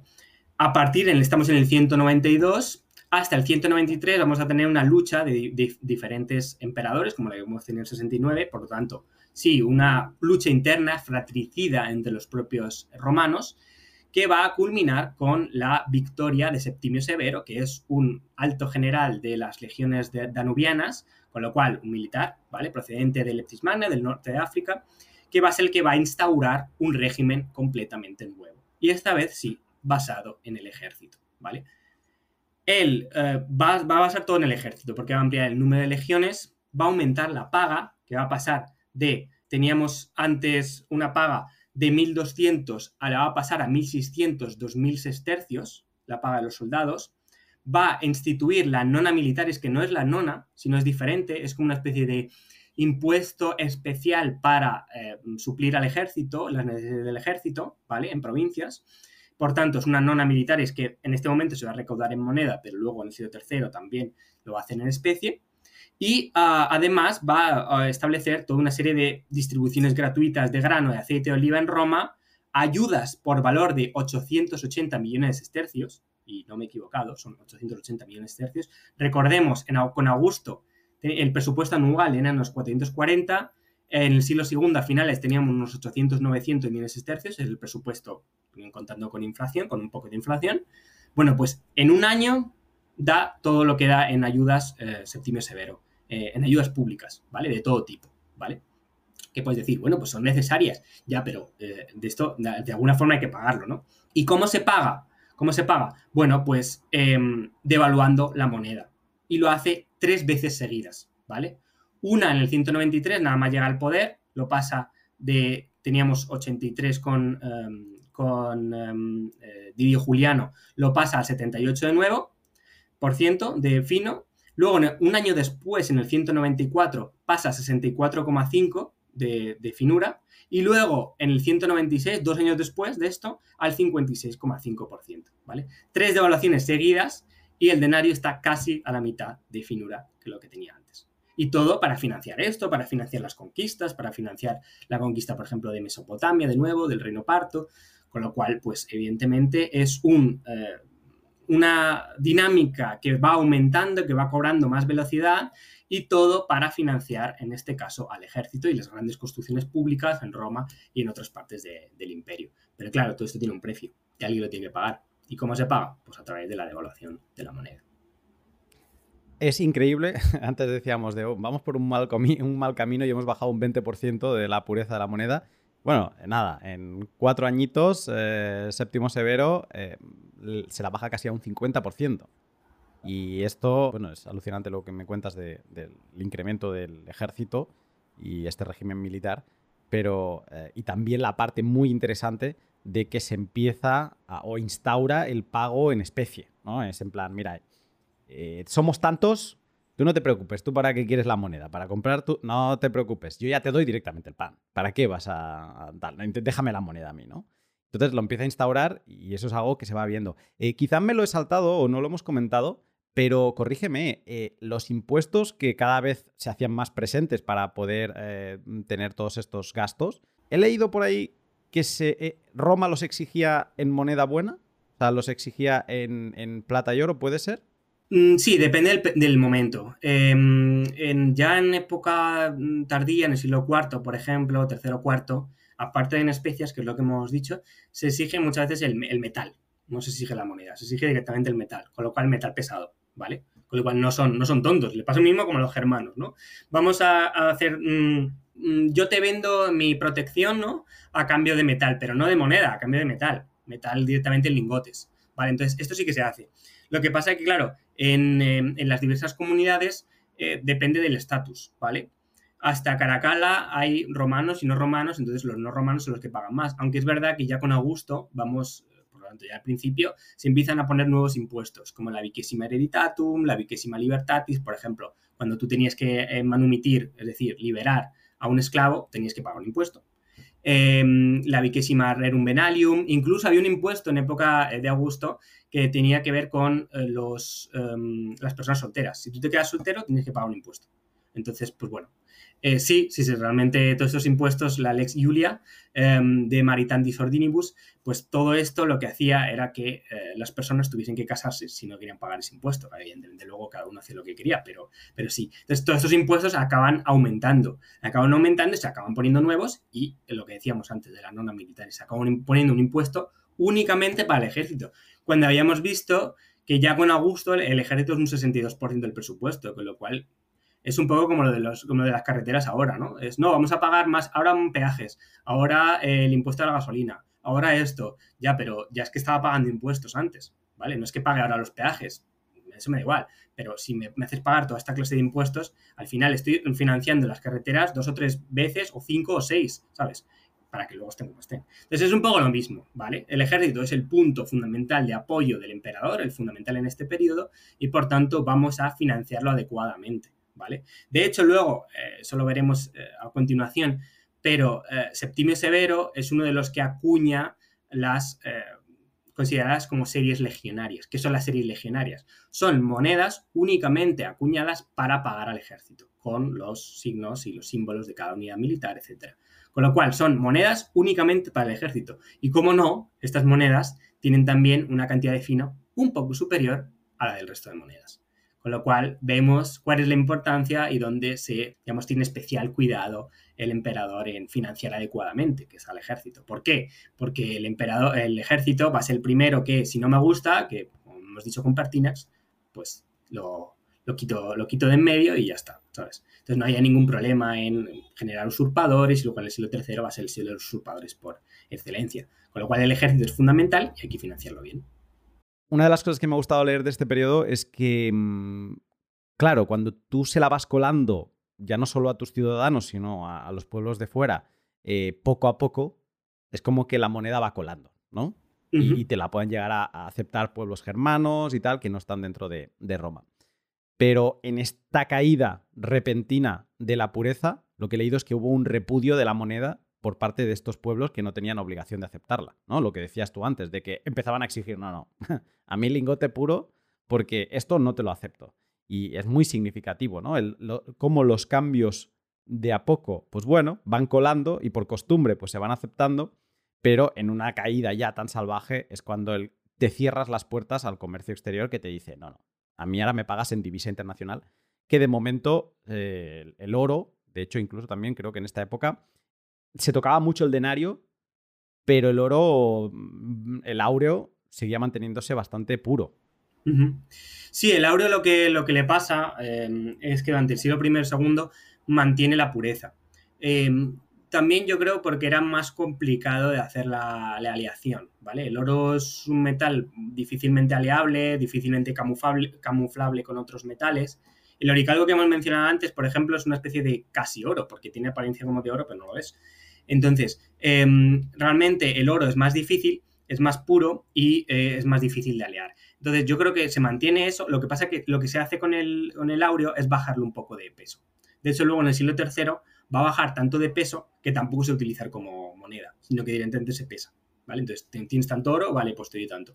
Entonces, eh, lo que pasa con el aureo es que es una moneda que circula mucho menos que el denario, ¿vale? Se utiliza mucho menos y aparte es como una especie de moneda de reserva, ¿vale? Y en el siglo III se acaba convirtiendo en eso, no en una moneda de uso corriente, sino en una unidad de reserva que se utilizaba pues, en determinados pagos, en determinados momentos y que en muchos casos luego se acaba pesando. Pero sí, hasta el siglo II aproximadamente, el, el, aureo que habíamos dicho al principio, que era unos 7,8, 7,9, se pasa a 7,13, 7,14 gramos de oro, casi puro. ¿Vale? Con lo cual sufre menos em, vicisitudes hasta ese momento, pero luego en el siglo III sí que va a sufrir mucho de cambio de peso. Veníamos de cómodo, cerrando esta dinastía antonina, hemos visto cómo pasamos por Pertinax, eh, Didio Juliano, llegamos a Séptimo Severo, que nos hace todas estas historias que estamos tratando. Luego tenemos a alguien que no sé cómo leerlo, no sé si es Geta, Geta o cómo se debe pronunciar. Eh, y después de este llegamos al, a Carcalla, ¿no? que es donde tú cierras este periodo. Em, ¿Qué vemos con él? Bueno, Caracal es importante porque aparte de, asesinar a su propio hermano y de borrar de todos lados, lo que se conoce como damnatio memoria, de hecho es que literalmente es como, como para aparecer en la película de Harry Potter, ¿no? Que es que le, cogen la cara y se la queman. Entonces, pues, eh, aparte de asesinarle, porque ten en cuenta que es una lucha por el poder, él es su hermano, él puede reclamar el trono, entonces si me lo cargo, pues ya está. Entonces, aparte de estas luchas fratricidas literalmente por el poder, lo que hace Caracalla es, vale, yo tengo unas necesidades eh, también mm, acuciantes monetarias, ¿vale? Porque tengo que incrementar la paga a 2.400 sestercios anuales, tengo que llevar a cabo nuevas campañas contra partos y alamanes, eh, y por tanto necesito una nueva moneda y una nueva política. Eh, estábamos en 1.600 sestercios con Séptimo Severo, ahora ya Sí, 1.600, 2.000, ahora ya estamos en 2.400. Muy bien. ¿Vale? Con lo cual, como ves, evidentemente había que pagarlos bien, porque si no, ya sabes, entonces, mm, bueno, eh, de hecho, Caracala, el propio Caracala es asesinado. Em, entonces, lo que hace Caracala es eh, hacer un nuevo, o sea, se le, ocurre rebajar, evidentemente, a casi la mitad, el 51% de plata, el denario, rebajar también los gramos del, del sestercio, pero se le ocurre la genial idea de crear un nuevo tipo de moneda, con un valor completamente diferente, que se llama el antoniniano, o bueno, como se llama entonces, el doble denario, ¿vale? El doble denario, que es? El, eh, es una moneda, ¿vale? Que tiene eh, originalmente, imagina, eh, imagínate, son mm, tres y pico gramos de plata, ¿vale? Ese es el denario original. Pues por dos serían casi 8 gramos de plata. Bueno, pues él lo que hace es un doble denario, pero que pese 5,11 gramos, con lo cual menos de lo que debería pesar el, el total. Y además con un título del, del 46 y el 51%, con lo cual incluso menos que el denario, ¿vale? Y esto es lo que se, que se llama como eh, antoniniano o doble denario en esa época. Entonces, esto es lo que empieza a acuñar de manera masiva, ¿vale? Para sustituir al denario. Es como un nuevo denario. Lo que él intentó es que como que tuviera más valor el facial que, el contenido de plata, ¿no? Y es decir, no, esto es el, vale el doble. Exacto. Vale el doble, vale el doble con lo cual yo lo acepto como doble del denario, pero en realidad no lo es, no es el doble del denario. no es el doble ni en peso ni en pureza. o sea, ni en contenido de plata ni en peso tampoco, que sería como lo más fácil de hacer. Eso es. Con lo cual, pues evidentemente esta moneda empieza a circular y se convierte en el siglo III, va desplazando al denario, sobre todo el denario puro, porque entonces ahí es cuando entra de lleno la ley de Gresham y empieza a la gente a tesaurizar denarios, empieza a tesaurizar moneda buena de épocas anteriores, y entonces cuando la moneda mala, en este caso el antoniniano, empieza a circular. Pues un antoniniano es más grande, es más bonito aparentemente, y empieza a circular más.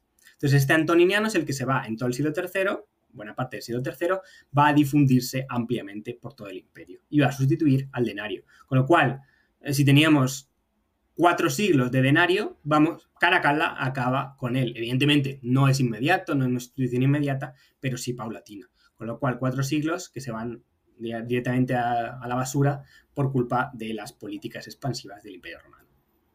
Has mencionado la ley de Gresham. ¿Podrías explicar de, qué trata esta ley?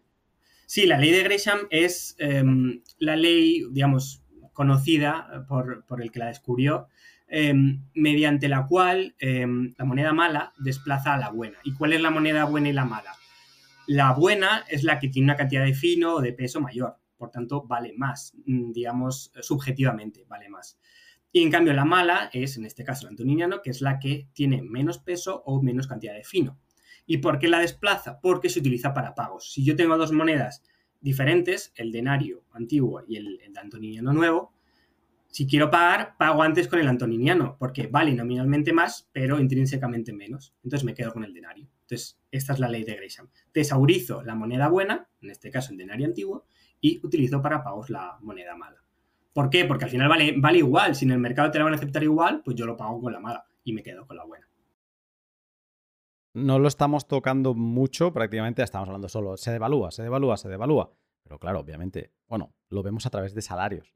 Pero obviamente todas estas devaluaciones que propiciaban que la gente acudiera a la ley de Gresham de decir, bueno, yo tengo dos monedas, tengo un denario y tengo un doble denario. El doble denario tienen menos contenido de plata en porcentaje que el denario. Por lo tanto, voy a gastar la peor moneda y el denario me lo guardo. ¿no? Y si tuviera un aureo, pues me guardaría el aureo. O sea, todo lo que es mejor lo quito del mercado y utilizo la mala. Y si tengo cobre o oricalco, también, eh, por ahí.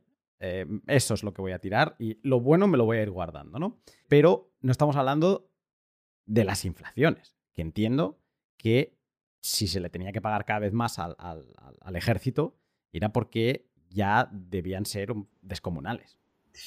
A ver, el problema de la inflación es que cómo medimos la inflación. Es decir, no tenemos ningún registro, no nos ha quedado nada. Normalmente lo que se hace con la inflación es medirla a través de los papiros egipcios, que es la documentación más actualizada que tenemos año a año. Pero claro, ahí la inflación está circunscrita a Egipto, que es una realidad económica completamente diferente.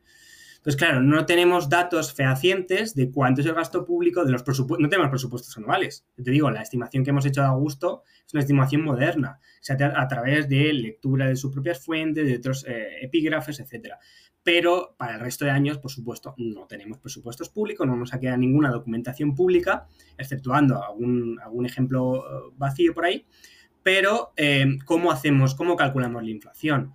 Se calcula mm, en grandes periodos, ¿no? Entonces los historiadores han calculado que más o menos entre siglo I y II hay una inflación del 0,7% anual, que no, es, que no es mucho, o sea, es un poquito, pero eh, a partir del siglo III es cuando los historiadores calculan también que la inflación empieza a crecer poco a poco no crece de golpe, sino que empieza a crecer poco a poco. Hemos visto el caso de los salarios de los militares, pero claro, eso a lo mejor no podemos mm, eh, concederlo como inflación, porque a lo mejor eh, lo que estás es aumentando el poder adquisitivo de los militares. Probablemente no, probablemente se mantenía o si se subía, se subía poco. Pero claro, no podemos estar seguros de que se subía o no se subía el poder adquisitivo de los, soldados. Entonces, realmente los cálculos que tenemos de inflación son muy débiles y muy problemáticos por este motivo. De hecho, si vas a cualquier libro de historia no verás un cálculo de la inflación, lo verás en algún artículo suelto, etcétera, porque es muy difícil, casi imposible hacerlo. Con lo cual, pues bueno, tenemos ese problema que no podemos solventar a día de hoy. Ojalá el día de mañana encontremos un texto que nos diga, no, sí, aquí la inflación. Pero es que el problema es que las fuentes normalmente no suelen atender a problemas económicos. Eh, la economía la podemos descubrir a través de la arqueología, a través de los restos, pero los restos no te van a decir la inflación, no te van a dar documentos sobre la inflación, porque esos son documentos públicos. Y de hecho, probablemente ellos no tenían concepto de inflación. En plan, no, vamos a medirla eh, este año, de tal época a tal época, ¿cuánto es la inflación? No existía la inflación como concepto, entonces no podían medirla. Entonces tampoco podemos saberlo eh, a través de los documentos. Entonces, bueno, ese es un problema que tenemos habitualmente y que no podemos resolverlo, digamos, a corto plazo, porque es que no, tenemos datos. Hablas ahora del siglo III, donde empezaría como a dispararse sin tener datos, ¿no? Pero parecería que es donde empeora toda la cosa. Para quien se haya perdido en las fechas, en Caracalla estamos a principios de este siglo III, ¿de acuerdo? Este gran episodio con David es posible gracias a mis otros dos sponsors, a CoinKite y la conferencia Baltic Honey Badger. CoinKite es el fabricante de los dispositivos de hardware Bitcoin más icónicos. Si estuviéramos en tiempos de Roma, CoinKite sería el fabricante de los tesorillos, las cajas donde los ciudadanos de Roma escondían ese buen dinero que no querían que les robaran ni expropiaran. CoinKite tiene herramientas para todos los niveles y cuando algún amigo bitcoiner me pide que le ayude a subir el nivel de seguridad de sus bitcoin, lo tengo fácil.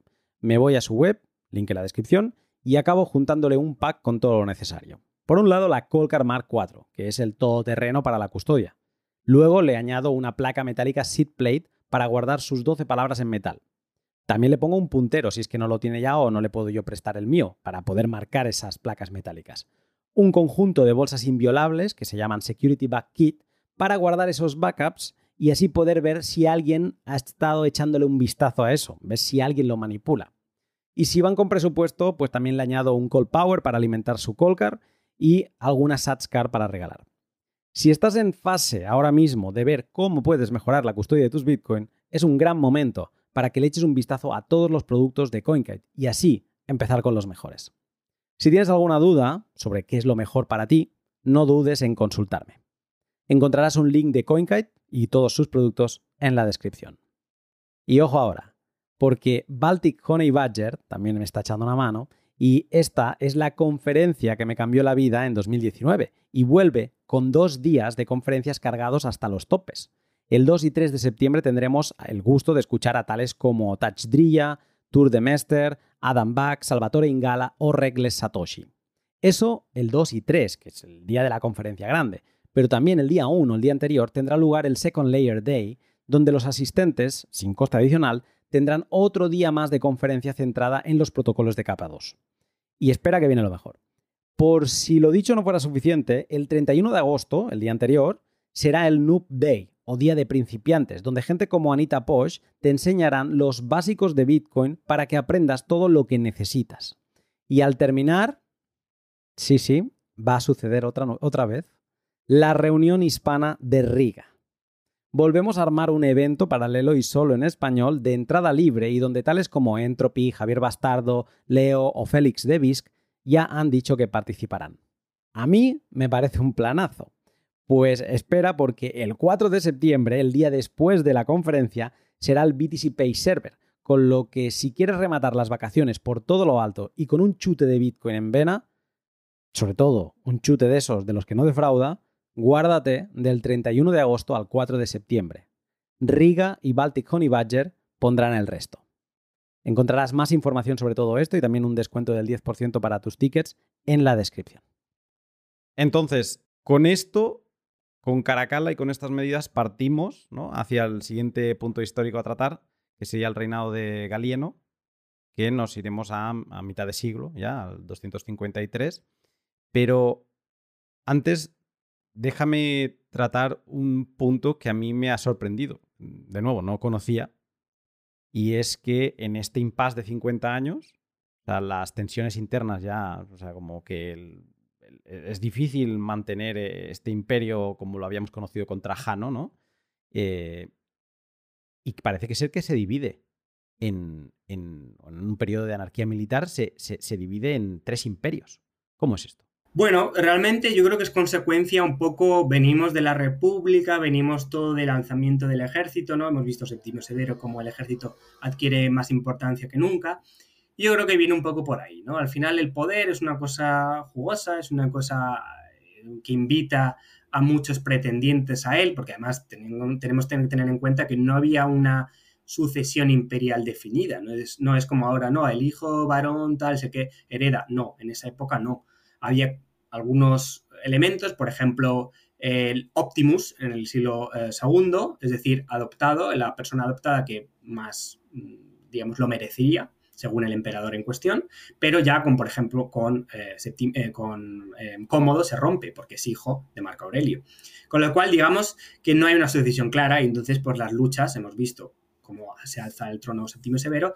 En el siglo III, este dinámica se exacerba totalmente, ¿vale?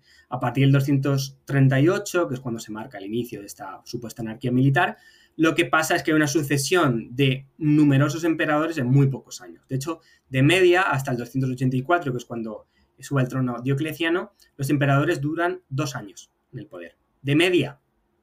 Y ahora veremos cómo Galieno es el que más dura, que dura 15 años en el poder, con lo cual, vamos, es una estrella del rock del, del momento.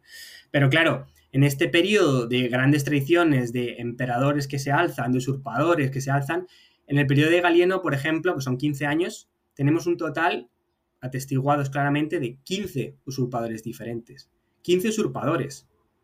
Y luego, como bien tú decías, el imperio se rompe, porque algunos de sus usurpadores consiguen no solo acceder al trono imperial, sino resquebrajar, hacer una administración completamente diferente, como es la de Postumel, el Imperium Galliarum, en eh, Occidente, que incluye eh, lo que es Francia, parte de, de Alemania, digamos, el Occidente eh, con Britania y, e Hispania, luego en el 261, y luego en el este el Imperium Palmirenum, que es el de Zenobia, la famosa Zenobia, em, el de Babalato, etcétera, que es ese imperio, en cambio, oriental, que cubre Siria, Egipto, etcétera, que luego también los dos son unificados ya por Aureliano.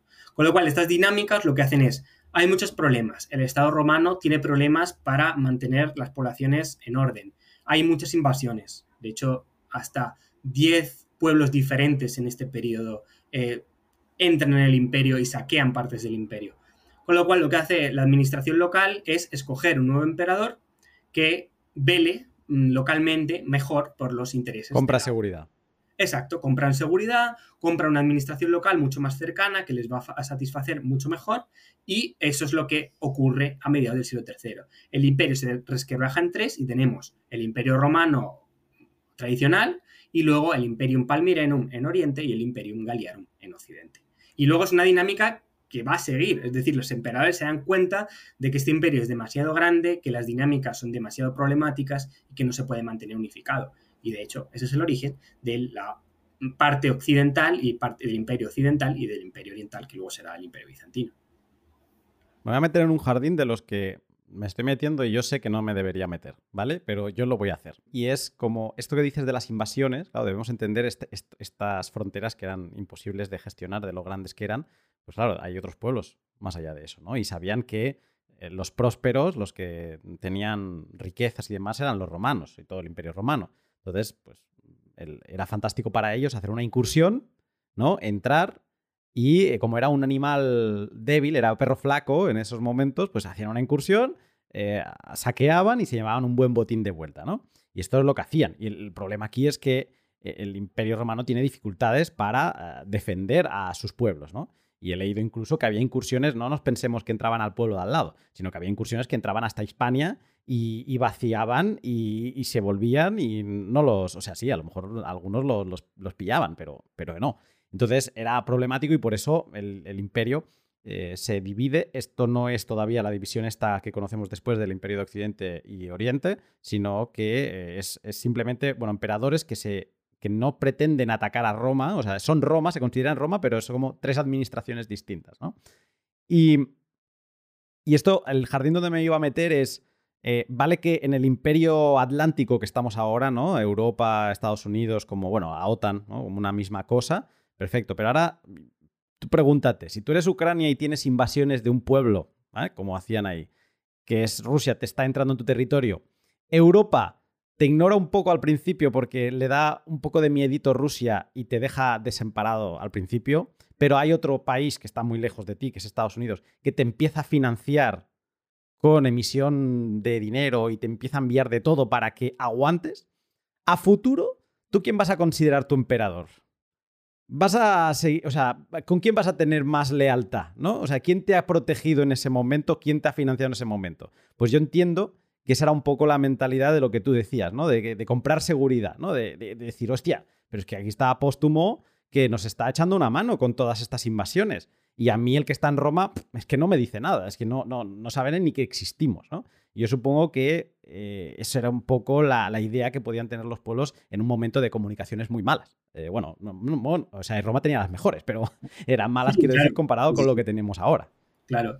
A ver, es sugerente esa propuesta que me haces, eh, de, por ejemplo, porque ahora, claro, tenemos varios em, estados diferentes que pueden financiar otros estados lejanos, como si China, el imperio chino, hubiese financiado a, mm, yo qué sé, Armenia contra el imperio parto cuando el Imperio Romano no hacía nada. Habría sido un poco eso el caso. Pero claro, de eso no tenemos pruebas porque además no, no, beneficiaba a nadie. Porque ahora sí, Estados Unidos puede sacar tajada, puede tener aliados internacionales, pero en ese momento no, no, no, no llegaba tanto. Digamos, los pueblos tan lejanos, tan alejados entre sí, no tenían relación más que eh, económica y diplomática y por tanto tampoco les beneficiaba eso. Pero en cuanto al imperio de póstumo y la compra de seguridad, yo creo que estas usurpaciones, estos imperios, yo creo que en muchos casos, mm, claro, nos faltan las fuentes que lo confirman, pero en muchos casos no venían tanto desde abajo, de las necesidades de la gente, de este me protege más, este me protege menos, sino de las propias dinámicas de las administraciones locales. Es decir, hay una serie de legiones estanciadas en cada, en cada provincia, entonces tienen un poder militar muy fuerte. De hecho, luego lo que se intenta es quitar de poder, vaciar de poder a estas legiones para que no hagan estas cosas. Pero si tengo mucho poder local y la administración romana no me convence o está débil, como es el caso, pues lo que hago es eh, hacerme eh, eh, nombrar como emperador, ¿no? Elevarme al trono imperial por parte de las tropas, ¿vale? Les, obviamente, las soborno, eh, a través de este proceso y garantizo que eh, la administración va a ser de esta forma y que va a ir mejor, etc. Es un poco como los políticos de ahora, ¿no? En elecciones. No, conmigo va a ir mejor eh, que con este, este es malo, pues está muy lejos, etcétera, etcétera, ¿no? Entonces es un poco la misma dinámica. Entonces yo creo que no viene tanto de abajo como desde arriba. Luego, eso no significa que haya un acuerdo también con las élites locales de cada zona. Es decir, póstumo, evidentemente, y se ve a través de su numismática y a través de, su propia autorrepresentación, cómo alude a ciertos gustos o ciertas formas de ser locales. Por ejemplo, un ejemplo muy claro, él se, como había hecho cómodo, él se autodenomina como nuevo Hércules, ¿vale? Entonces, ¿Por qué Hércules? Porque el culto de Hércules era especialmente querido en Galia, en Germania, en estas partes, ¿vale? Entonces, él, digamos, apela a una tradición local. Evidentemente, Hércules entendido localmente, o sea, eh, los cultos no eran el Hércules que tenemos nosotros, o el, héroe fuerte, sino son cultos locales que se asimilan a lo que es más parecido a Hércules, ¿vale? Entonces, tienes el Hércules de Usonensis, el Hércules Magusanus, el Hércules, cada Hércules de, una parte. Y luego además es que los repartos del ejército que vienen de todo el imperio, ¿vale? Cada uno tiene su um, afiliación, digamos, religiosa. Con lo cual, esta parte del ejército viene de, de Gadir y por tanto tienen el Hércules gaditano. Esta parte viene de eh, Batavia y por tanto tienen el Hércules magusano. Entonces, si yo apelo a, estos, a estas divinidades, lo que hago es apelar a la fidelidad de estas tropas o de estas poblaciones. Con lo cual, realmente sí que hay un acuerdo luego entre el poder central, en este caso póstumo o el Imperium Galliarum, con las administraciones locales. Evidentemente, yo no voy a durar si la administración local no me quiere, si eh, el ejército y los generales del momento no me quieren. Con lo cual, tengo que hacer un tiro a la floja para convencer y eh, proteger a la zona. Digamos, es algo parecido a lo que pasa, pues, por ejemplo, en, en España con las administraciones locales, en Canarias, por ejemplo, ¿no? yo voy a favorecer a los locales a través de exenciones y a través de eh, pagos y a través de eh, rebajas fiscales en determinadas cosas para que me voten. Y en este caso, para que me apoyen. Pues es lo mismo, pero en un mundo, digamos, de regime, como es el romano. Y con esto, con esta situación de los tres imperios dentro del imperio, ¿no? O de los tres emperadores dentro del imperio, Em, llegamos a Galieno, que como decías ahora, eh, fue el rockstar de la época del caos, pues él ahí se plantó con 15 años y eh, llegamos a un periodo, me decías antes del pod, de propaganda militar y devaluación monetaria. ¿Qué, nos puedes contar de Galieno? Bueno, Galieno, con Galieno hemos hablado antes de la devaluación, bueno, pues con Galieno es cuando se llega al culmen de los cúlmenes. Y no es porque lo diga la historiografía, que evidentemente hace mucho hincapié en esto, sino porque a nivel monetario es cuando observamos una devaluación mayor, ¿vale?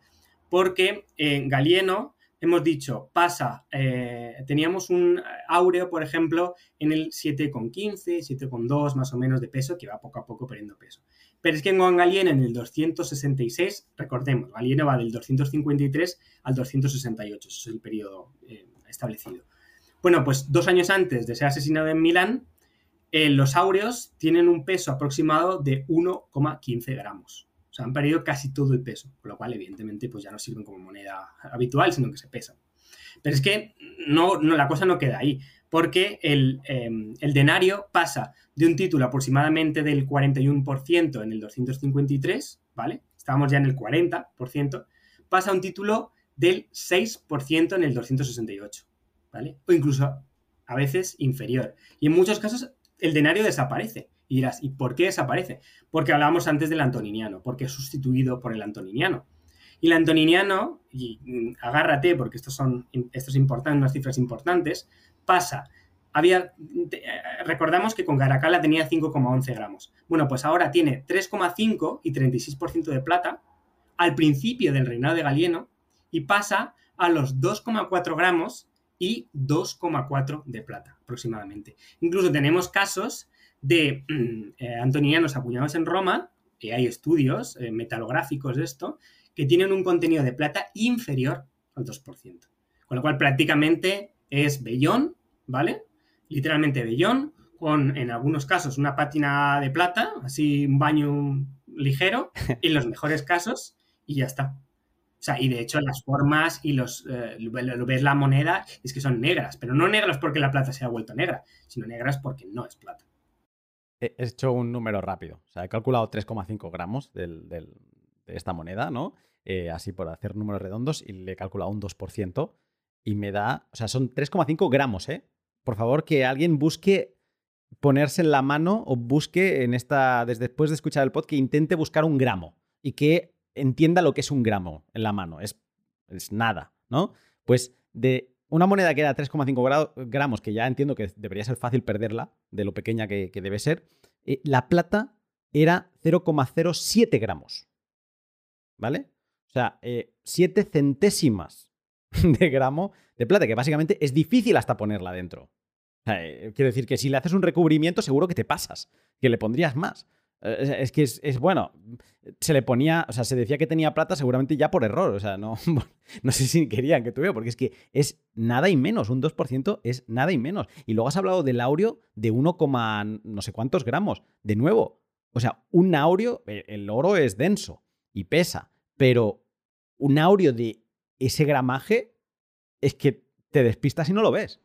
Totalmente, totalmente. De hecho, llegamos a unos niveles de degeneración de la, numismática, que es que, ya te digo, se tiene que, pesar. Y el problema de eso no solo es que eh, el valor intrínseco se destruya, sino que es que además destruyes a todas las monedas anteriores.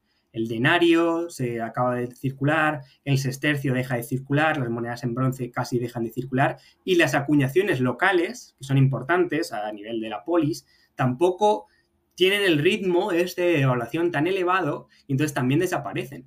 Entonces, lo que pasa en el siglo III es que la moneda es tan mala y además circula en unas cantidades tan astronómicas, porque recordemos, en este periodo es cuanto más moneda se acuña. Allí dice el cálculo, ¿vale?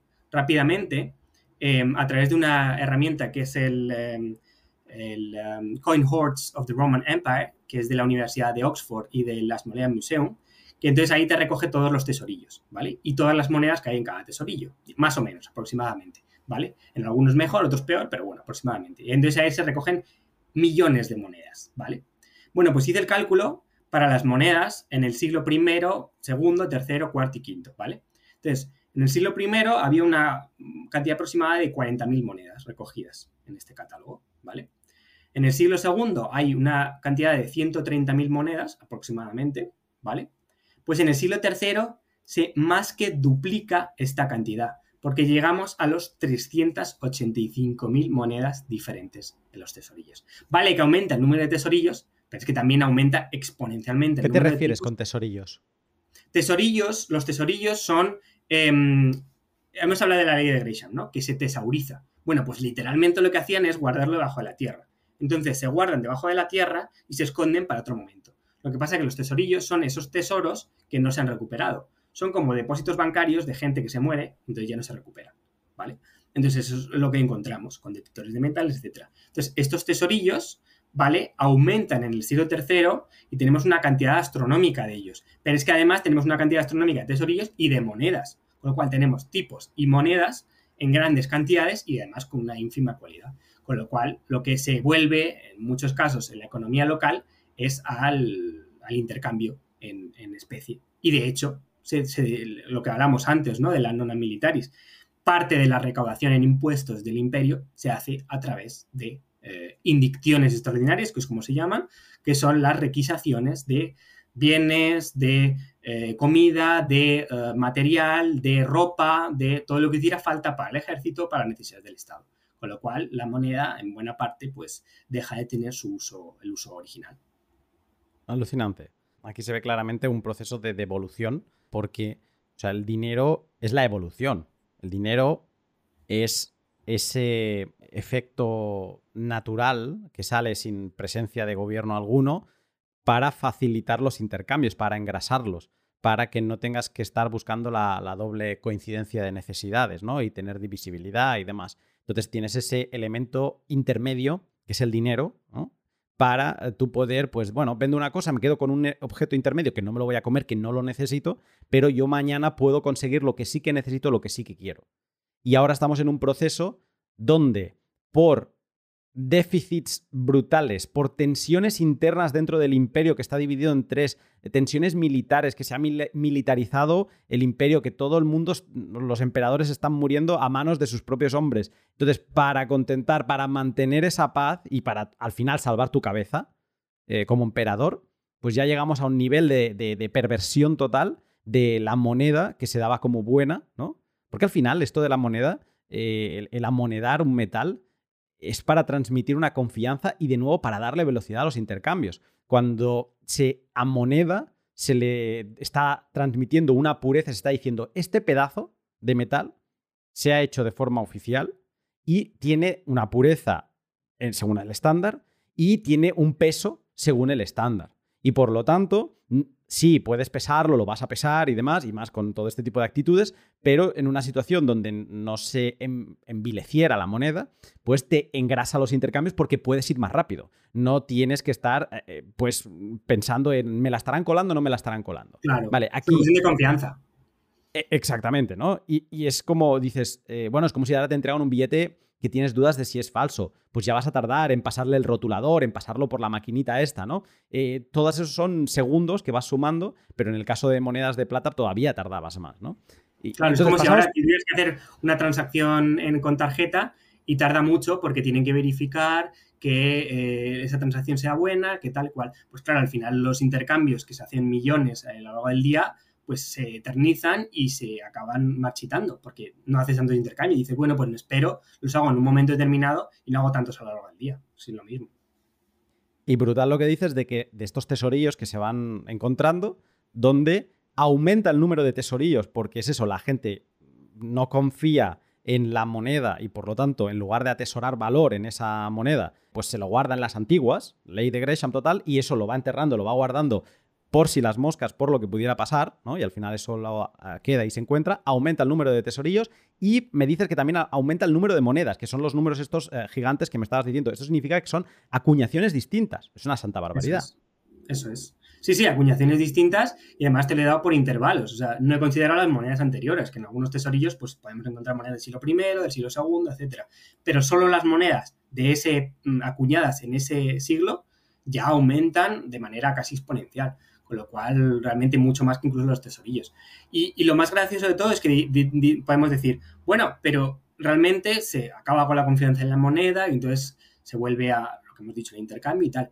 Pero no, porque al final las monedas eh, siguen circulando, al final la moneda de bronce sigue circulando, se sigue devaluando, sigue perdiendo poder adquisitivo, pero al final lo que hace la gente es ahorrar en la moneda que tuviera en ese momento. Si es buena, pues es buena, pero si es mala, pues es mala, es la que tengo.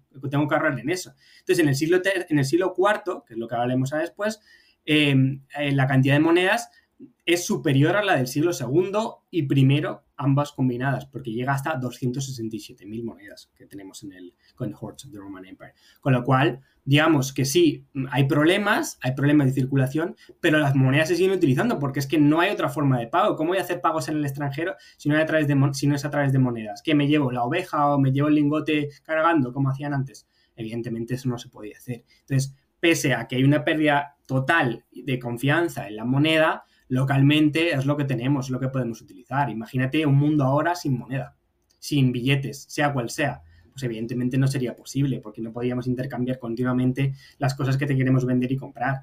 no podemos ir a Wallapop constantemente para, hacer la compra. No, pero sí, que Wallapop me gustaría si tienen datos. Esto sería interesante. Mira, me has dado una idea aquí de, podcast a investigar. Si en Wallapop tienen datos de cuántos intercambios se eh, realizan por trueque porque era una opción, al menos. Yo cuando vivía en España lo había visto y era una opción que te ponía de. o veías ofertas de busco cambio, ¿no? Esto no sé si se documenta de alguna forma, pero sería interesante. Yo estoy seguro que más allá de no cambiar un videojuego por otro, ¿no? que parecen como unidades de medida bastante razonables eh, entre unas y otras, eh, yo, vamos, seguro que la gran mayoría de intercambios se hacen por dinero. ¿Por qué? Porque es que el dinero es, es una herramienta lógica, es una evolución lógica, como decíamos ahora. Quizá lo que no es lógico, y esto aquí dejo una píldora que no vamos a abrir aquí, es que necesitemos una institución pública que nos determine qué es el dinero. ¿vale? El dinero es un elemento del mercado. Y, entonces eh, volverían a hacer una y cien veces en una situación en que se borrara toda la historia y volviéramos a empezar de cero, empezaríamos en tribus con crédito, pero a la mínima que quisiéramos relacionarnos con el extranjero, con las tribus vecinas, volvería a aparecer una unidad de medida, eh, que si conchas, que si pedazos de piedra o lo que sea, ¿no? Pero es lo que tú decías ahora. con el extranjero se seguía transmitiendo, o sea, se seguía intercambiando con moneda o con metal, porque ahí no hay historias. O sea, todo esto al final es un abuso de imperio para adentro. Es un abuso que se hace a la gente, una explotación eh, sistemática para que el que está sentado en la silla siga estando sentado en la silla. Y obviamente, eh, para que no lo maten, no solo importa el ejército y pagarle un buen salario, sino como decías antes, es que, ostras, si me están habiendo invasiones y yo no soy capaz, pues la gente se me va a rebelar y me va a matar el propio pueblo, ¿no? al final era un montón de contrapesos que el emperador tenía que gestionar y de momento, por lo que parecería en esta época, es a base de tener bien untado a toda la parte del ejército. Eso eh, es. y eh, ya, que has eh, dicho lo de la moneda, me gustaría hacer un pequeño inciso, porque en el mundo mm, americano, cuando los españoles llegan a América, no existe moneda, evidentemente, porque la moneda es una cosa griega, es una cosa occidental y no existe en el resto del mundo, aunque luego es verdad que en China se inventan billetes, pero bueno, es, es en la época de la media, etcétera pero en, América no existe. Entonces, ¿qué hacen los conquistadores cuando, qué hace México em, cuando se funda el virreinato de Nueva España y se empiezan a recaudar impuestos? Pues se recaudan en mantas, que es lo que tenía la población es lo que podía pagar. Esa es la unidad de medida. Entonces, sí, sí, mantas de taparse, mantas de, pues los animales que habían, que, habían em, recolectado la lana, pues mantas y es la que, eso es lo cómo pagaban a, los, a los españoles y cómo se intercambiaban estos impuestos en, en, la unidad de medida que tenían en ese momento, porque no había otra. En algunos casos había el cacao, etcétera. Pero como ves, y lo has dicho tú muy bien, no es, necesario que haya una autoridad que sancione que eh, eh, tiene que existir esta moneda de otra, sino que ya naturalmente el proceso económico desarrolla unidades que sean iguales para todos o que sean convenientes para todos y que permiten este intercambio económico que sea de la manera más eh, rápida, sencilla y segura del, momento.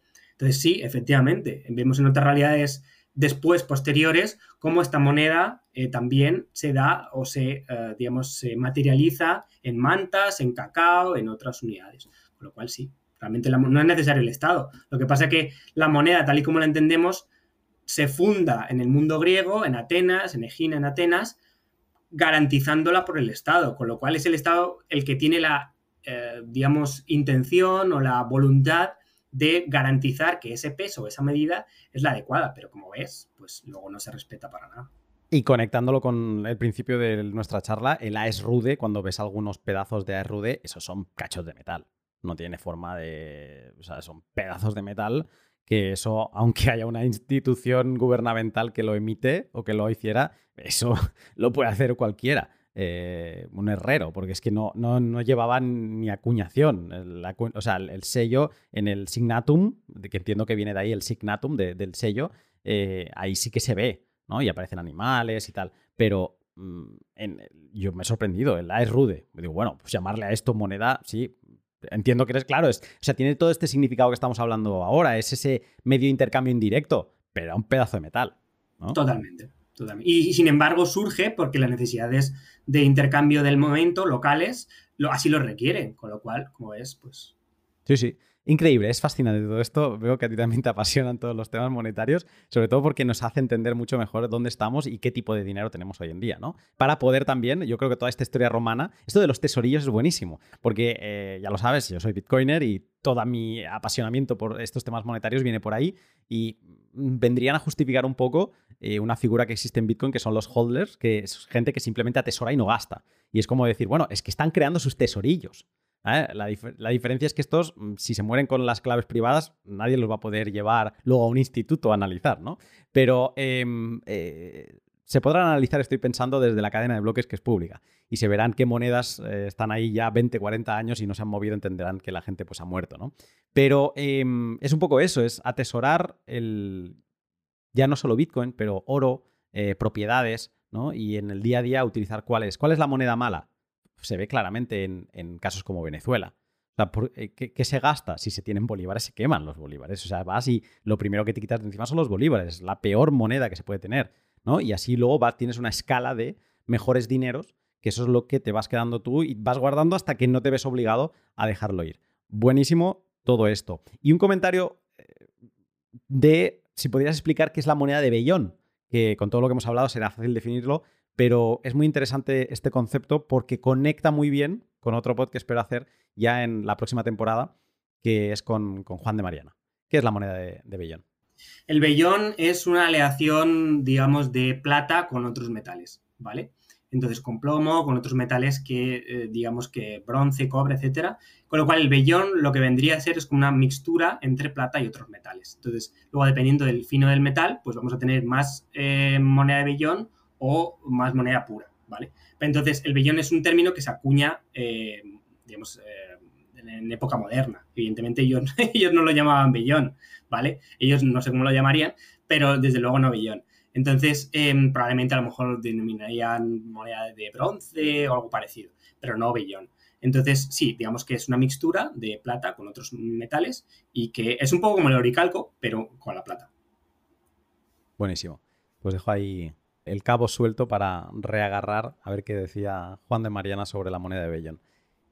Llegamos al cuarto capítulo, hostia, se está haciendo desear, a lo mejor este puede ser un poco más eh, breve, pero eh, me habías dicho que era interesante comentar la presión fiscal y la persecución anticristiana, no, la persecución anticristiana en el siglo III, ¿no? Este siglo III tan conflictivo que estamos eh, viendo. claro, para quien no lo sepa, el cristianismo había ido teniendo varias épocas, o sea, los emperadores habían visto al cristianismo de diferente forma, pero parecería que en este momento tan, de economía tan mala, o sea, los habían puesto, les habían puesto la cruz y, iban a por ellos, ¿no? Eh, mira. Sí, eh, a ver, el, tema de los cristianos es un tema muy controvertido, se habla mucho y que, bueno, pues siempre es bueno eh, sacarlos de, vez en cuando a colación porque sí que nos pueden dar elementos importantes para ver un poco la situación dinámica de la sociedad, etc. Pero es que, claro, ten en cuenta que los cristianos son muy pocos. Desde el primer minuto son muy pocos, ¿vale? De hecho, los cálculos más conservadores eh, afirman que hasta la mitad del siglo III, con lo cual hasta época de Galieno más o menos, el, total de cristianos sobre la población total era de aproximadamente un 2%. Solo un 2%, ¿vale? Y luego ya eh, después, a partir del siglo IV, en el 300, por ejemplo, tenemos un 10% y luego ya, evidentemente, con el edicto de Milán del 313, cuando se permite el, el culto del cristianismo, pues esto va aumentando, ¿no? Entonces llegamos hasta eh, mitad del siglo IV con un 56% más o menos de cristianos en todo el imperio. Pero vemos que es la mitad, o sea, la mitad son paganos o de otras religiones y el resto son cristianos. Pero es que hasta el 300, el 90% son eh, paganos y el resto son cristianos, ¿vale? Entonces, es un problema que aparece en las fuentes, pero que en muchos casos son de pocas comunidades. Entonces, has mencionado, ¿cuál es la, dinámica que tienen los emperadores frente a los cristianos? Bueno, en general, exceptuando casos muy específicos, se sigue un poco la doctrina que establece eh, Trajano. Trajano tiene unas epístolas con Plinio el Joven, que es el gobernador de Bitinia en el momento, que le dice, yo encontré a estos cristianos, ¿qué hago con ellos? Entonces, eh, Trajano le da unas instrucciones, le dice, haz esto, haz lo otro. Entonces, la pauta general de los emperadores es, no hay que molestar a los cristianos, pero si hay una denuncia de terceros, entonces se les hace un juicio y se les permite abjurar y, eh, digamos, sacrificar al emperador para permitirles vivir y no que no, que no fuesen arrestados y eh, asesinados, condenados a muerte.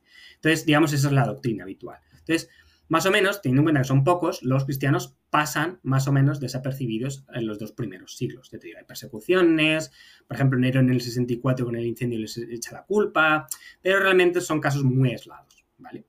Entonces, ¿qué pasa en el siglo III para que se empiece a perseguir a los cristianos? Recordemos, son muy pocos, ¿vale? Aportan muy poco, ¿vale?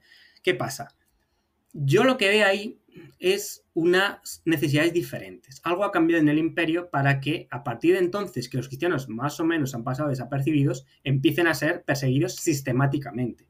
Porque ya en el 250, 249, 250 con Decio hay una persecución sistemática, se les obliga a hacer un sacrificio por el imperio, es decir, a sacrificar al emperador por el Estado, por el poder imperial, etc. Y por tanto, ellos, los cristianos, no pueden, porque solo pueden sacrificar a su Dios, al Dios cristiano. Entonces, em, luego, en época de Valeriano, el 257 258, hay otra persecución. Con Diocleciano, en el 200 y pico, 298, y luego en el 303, que es la gran persecución, hay otra persecución. Entonces, ¿qué está pasando para que haya tantas persecuciones sistemáticas cuando hace dos siglos antes no había habido casi ninguna? Y recordemos, el número de cristianos es muy bajo, sigue siendo muy bajo. Yo lo que veo ahí, y algunos autores así también lo indican, es unas necesidades económicas eh, del Imperio Romano para satisfacer la balanza de pagos y la fiscalidad que tenemos. ¿Por qué? Porque además de la condena a muerte de los cristianos, lo que se hacía es una em, confiscación de todos los bienes. Es verdad que luego en algunos casos se devuelven, pero la voluntad última es la confiscación de estos bienes. Y qué casualidad que aparecen justo cuando más necesidades económicas hay en el mitad del siglo III, 250, 257 y 58, en época de Diocleciano, que luego hay una devaluación también importante y unos problemas de, fiscalidad también importantes, y qué casualidad que es en estos momentos. Y entonces, ayer justo recordaba la anécdota que se cuenta de, eh, San Lorenzo, que aparece también en uno de los vídeos de, Rayo del año pasado, que lo comenta Gabriel Boric, porque hace como una especie de, de, alocución, de defensa de San Lorenzo, pero mezclando un poco las cuestiones. ¿Y cuál es la historia? Pues que San Lorenzo era un diácono eh, nombrado en el 257, con lo cual, justo en el momento en el cual el Papa eh, Esteban I es condenado a muerte, justamente por estas persecuciones de Valeriano, y eh, tiene un año, es el patrón de luego de los diáconos, y en el 258, cuando es la persecución, el edicto, digamos, potente más contundente donde se condena a muerte y a confiscación, incluso a senadores, a équites y a grandes personajes del Imperio Romano, con lo cual no solo al clero, sino realmente a todo, incluso a las matronae, o sea que realmente es una eh, persecución, digamos, contundente. Pues en este momento, cuando eh, se condena a muerte el 6 de agosto del 207 de agosto del 258 al, al sucesor de Esteban, que es, em, em, eh, creo que es es em, Urbano, no, Urbano no, Pío II, ¿vale? Y se le condena em, a muerte en, por, evidentemente, celebrar misa y por no abjurar de su condición de cristiano, ¿vale? Em, es en estos momentos cuando el prefecto de Roma llama a, San Lorenzo y como él como diácono le dice, tú reúne todos los bienes que puedas, hazme la lista para que pueda confiscarlos, ¿vale? Entonces es cuando San Lorenzo lo que hace en vez de reunir los bienes en estos tres días que le dan de margen para hacerlo, lo que hace es repartirlo entre los pobres y luego llega ante el prefecto y le dice, estos son los bienes de la iglesia, enseñando, a los pobres, ¿vale? Entonces, es en esta dinámica de confiscaciones, de violencia, de prohibiciones y de eh, asesinato de los propios eh, cristianos, en la que em, eh, se intuye esta persecución constante, sistemática, que, aparece en estos momentos y que no vemos anteriormente. Ya te digo, hasta entonces la doctrina es respeta a los cristianos, pero si hay alguna denuncia, pues se lleva a cabo. Pero normalmente la gente, digamos, convivía más o menos en paz, ¿no? Los cristianos eran una comunidad como otra cualquiera, ¿no? Como las comunidades mitraicas, como las comunidades del culto a Cibeles, del culto a Isis, bueno, pues tenían sus comunidades, etcétera. Como los judíos, pero no había una persecución. Qué casualidad que a partir de este momento es cuando hay una persecución, ¿vale? Entonces, yo lo que creo es que es eso, porque más ten en cuenta que es una población bastante mm, em, escasa, es un, te digo, hasta el siglo III, hasta el siglo IV, son 10%, con lo cual es poca gente, vas a molestar a pocos. Pero ese poco que puedes recaudar, pues bien que viene a las arcas del Estado.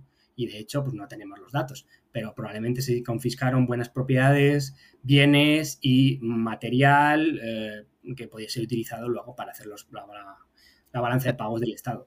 Esto recuerda un poco a Hacienda. No sé por qué, ¿eh? pero recuerda un poco a Hacienda de aparece un nuevo sector, ¿no? Y el, aparecen aquellas fases, ¿no? De primero te ignoran y de golpe también podría ser Bitcoin, por ejemplo, ¿no? Y entonces de golpe, ostras, esto, esto parece que ahora mueve capital, ¿no? Ah, mueve capital. O sea, aquí se le puede poner impuestos, ¿no? Sí. ah, pues vamos a hablar. Ahora ya no te ignoro. Ahora voy a ir un poco contra ti porque voy a, intentar, pues, eh, quedarme con el máximo posible de, tus recursos, ¿no? Y esto suena un poco así, ¿no? O sea, que el cristianismo era esa vaca eh, grasa, ¿no? Que había en esa época de decir, venga, aquí vamos a intentar quitarle todo lo posible, ¿no?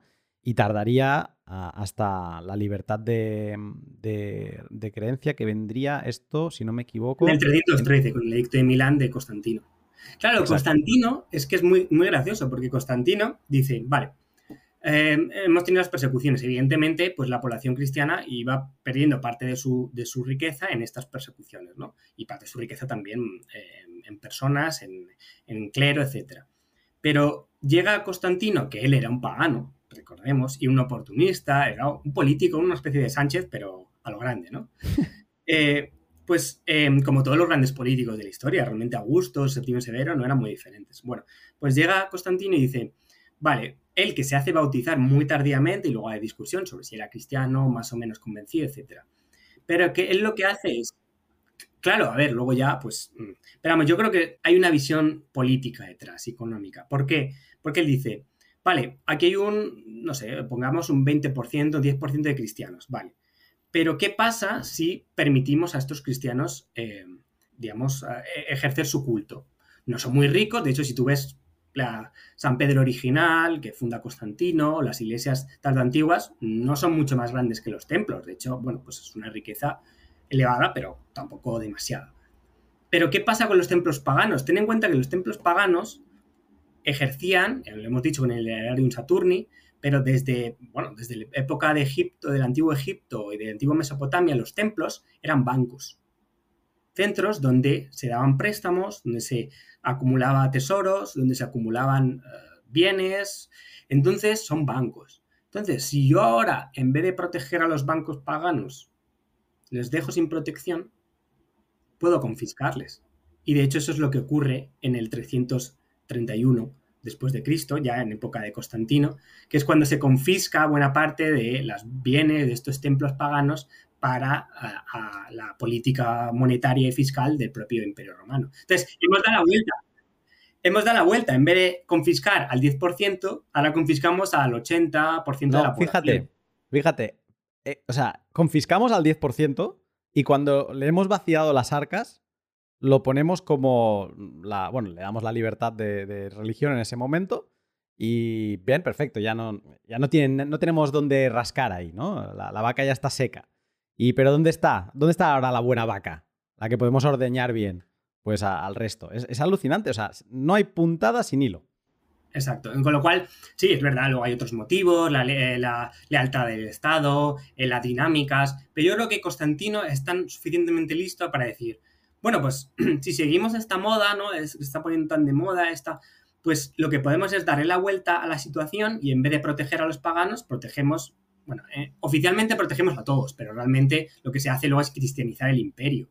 Es un edicto de tolerancia, pero es un edicto de estatalización del culto cristiano, ¿vale? Entonces, si le damos la vuelta, lo que podemos hacer es confiscar al resto. Entonces, todos los bienes, de hecho, luego, claro, todos los templos, en el 380, el, todo el culto pagano se declara ilegal.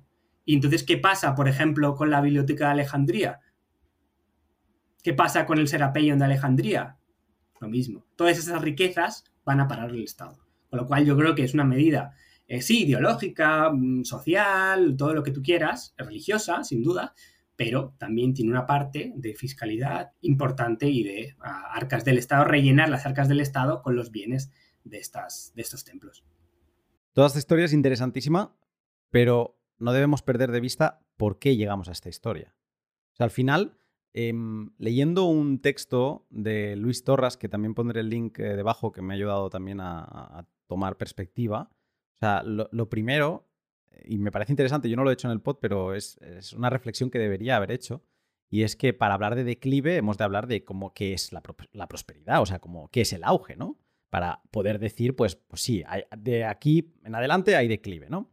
Entonces él hablaba de, la prosperidad, ¿no? ¿Y qué es la prosperidad? ¿no? Y decía, no, no, no es un tema de, tener recursos. Dice, porque si es un tema de tener recursos, ¿por qué Venezuela es infinitamente más pobre que Finlandia? ¿no? Entonces, es, entonces Luis decía, es, eh, hay una base ética de, que es muy importante, ¿no? Y una forma de funcionar respetada por todos los miembros de esa comunidad, en este caso de Roma. Y Roma, vemos al principio como que había un respeto muy grande por una cosa que es fuente de prosperidad, que es la, el respeto a la propiedad privada, ¿vale? Entonces, en todos los niveles, ¿no? Entendiendo que obviamente cuando querían hacer y deshacer, hacían y deshacían, ¿no? Pero eh, en, reglas, por lo general, vamos a decir, ¿no?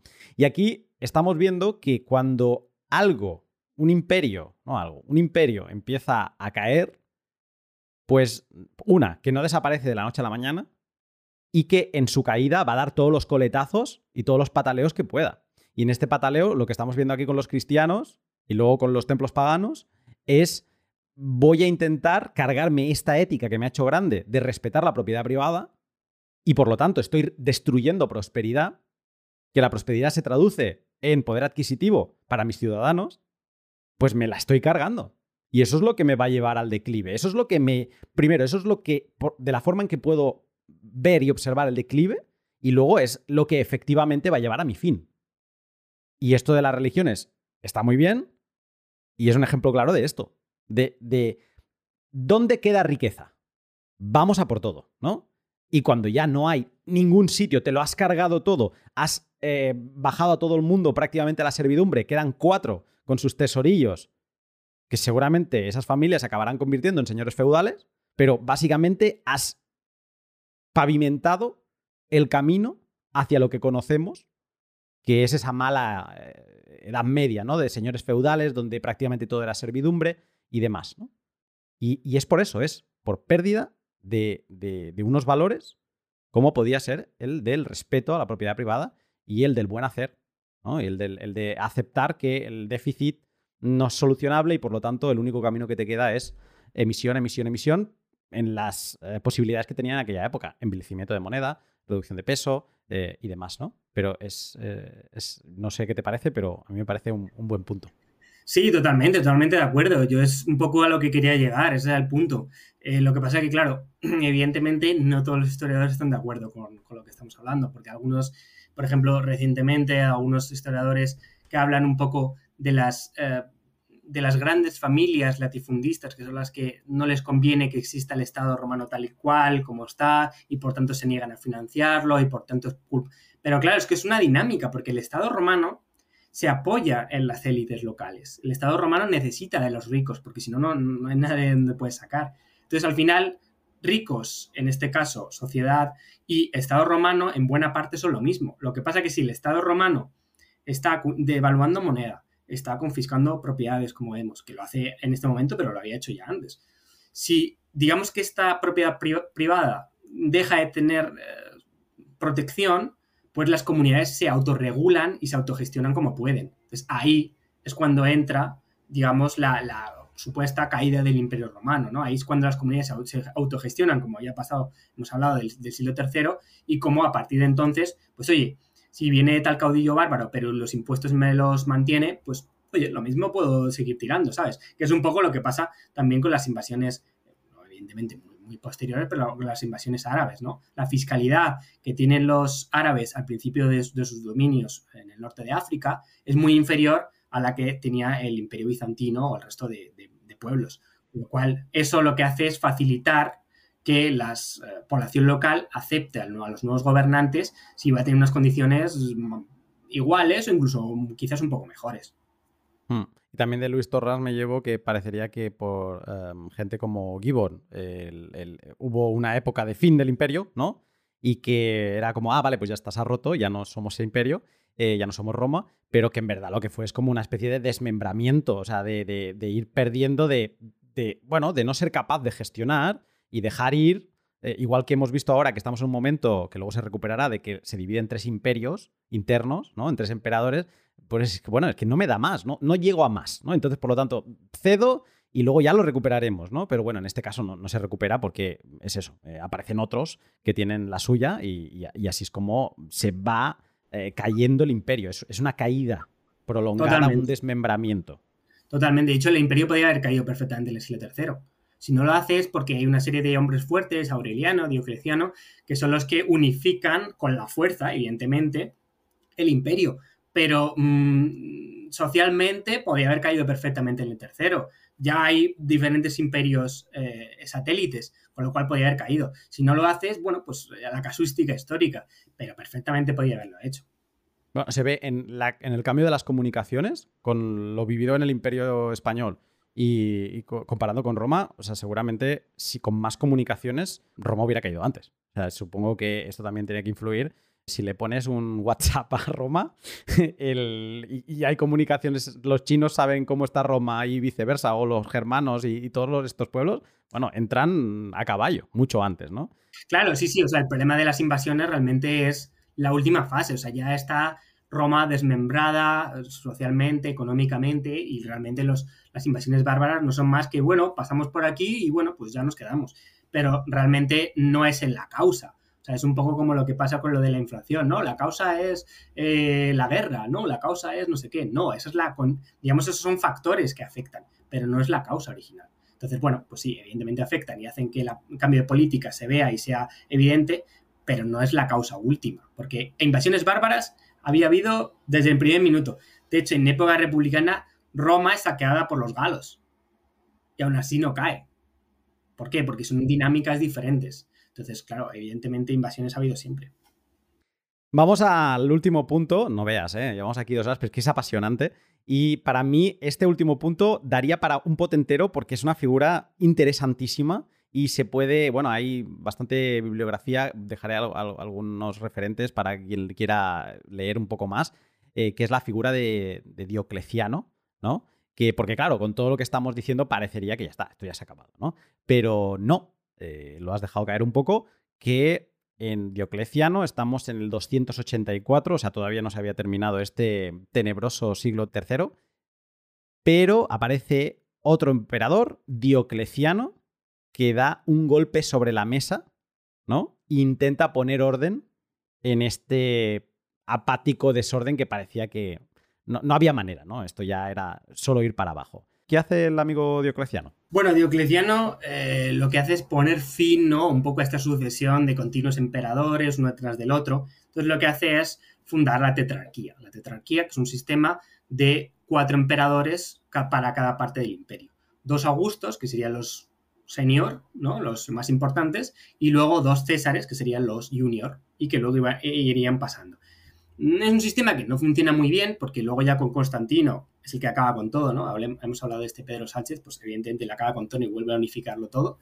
Pero eh, realmente es un sistema nuevo, un proceso nuevo, y él también crea una nueva fiscalidad.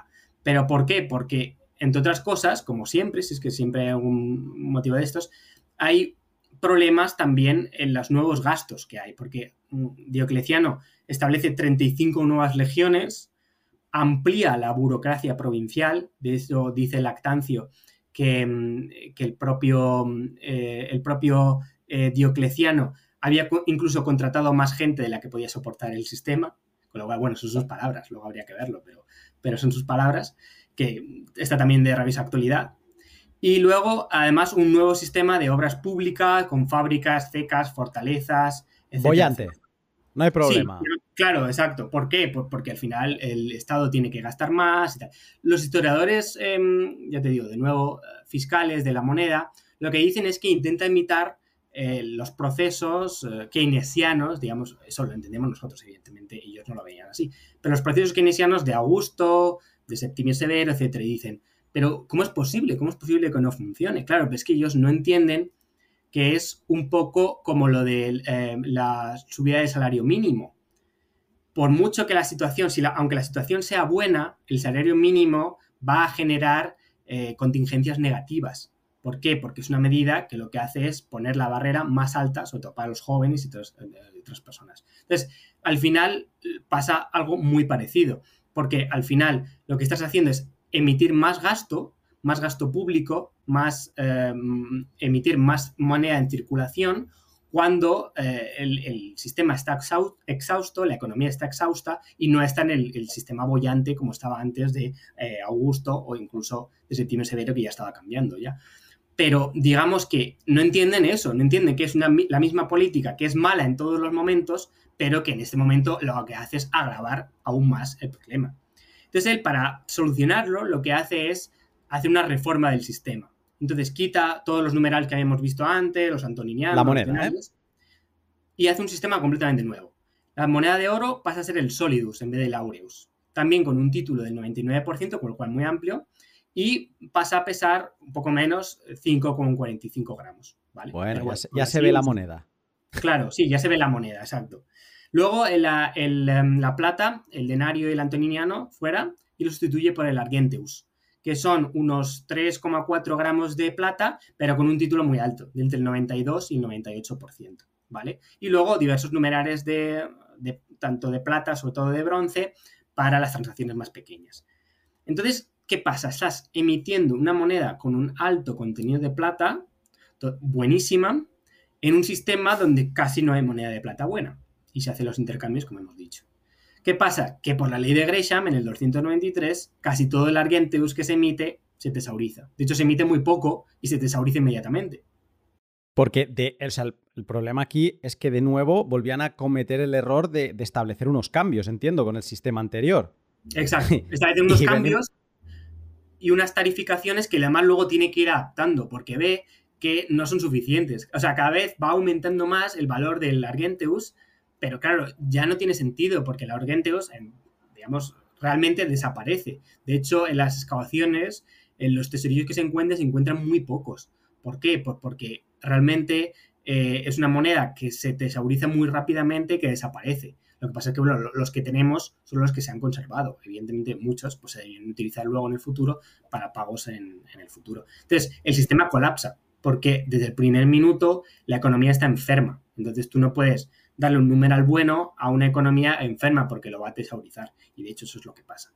Y aparte de eso, lo que pasa es lo que todos ya sabemos, que es que se em, aumenta la inflación notablemente, sobre todo en este periodo.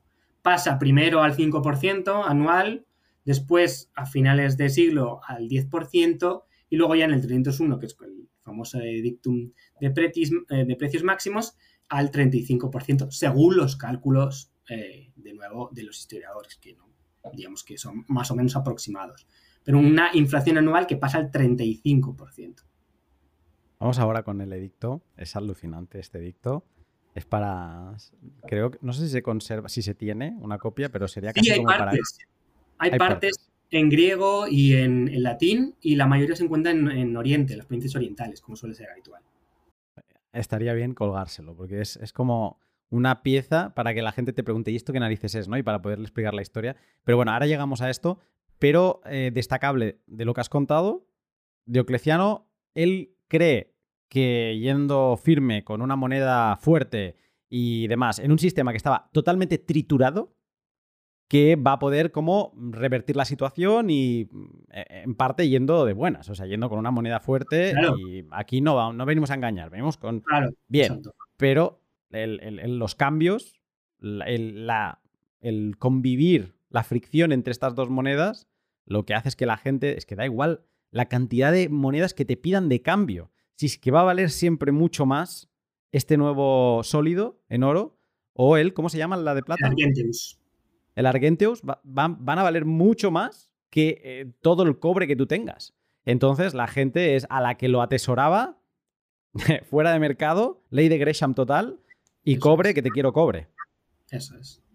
Sí, exactamente, es justamente lo que pasa. Entonces él, para eh, intentar evitar esto, de nuevo, y venimos al punto anterior, lo que hace es llevar a cabo un sistema de confiscación de plata, de impuestos, de expropiaciones de metal y todo eso. Y esto lo hace también sistemáticamente, paralelamente a las persecuciones que hemos visto.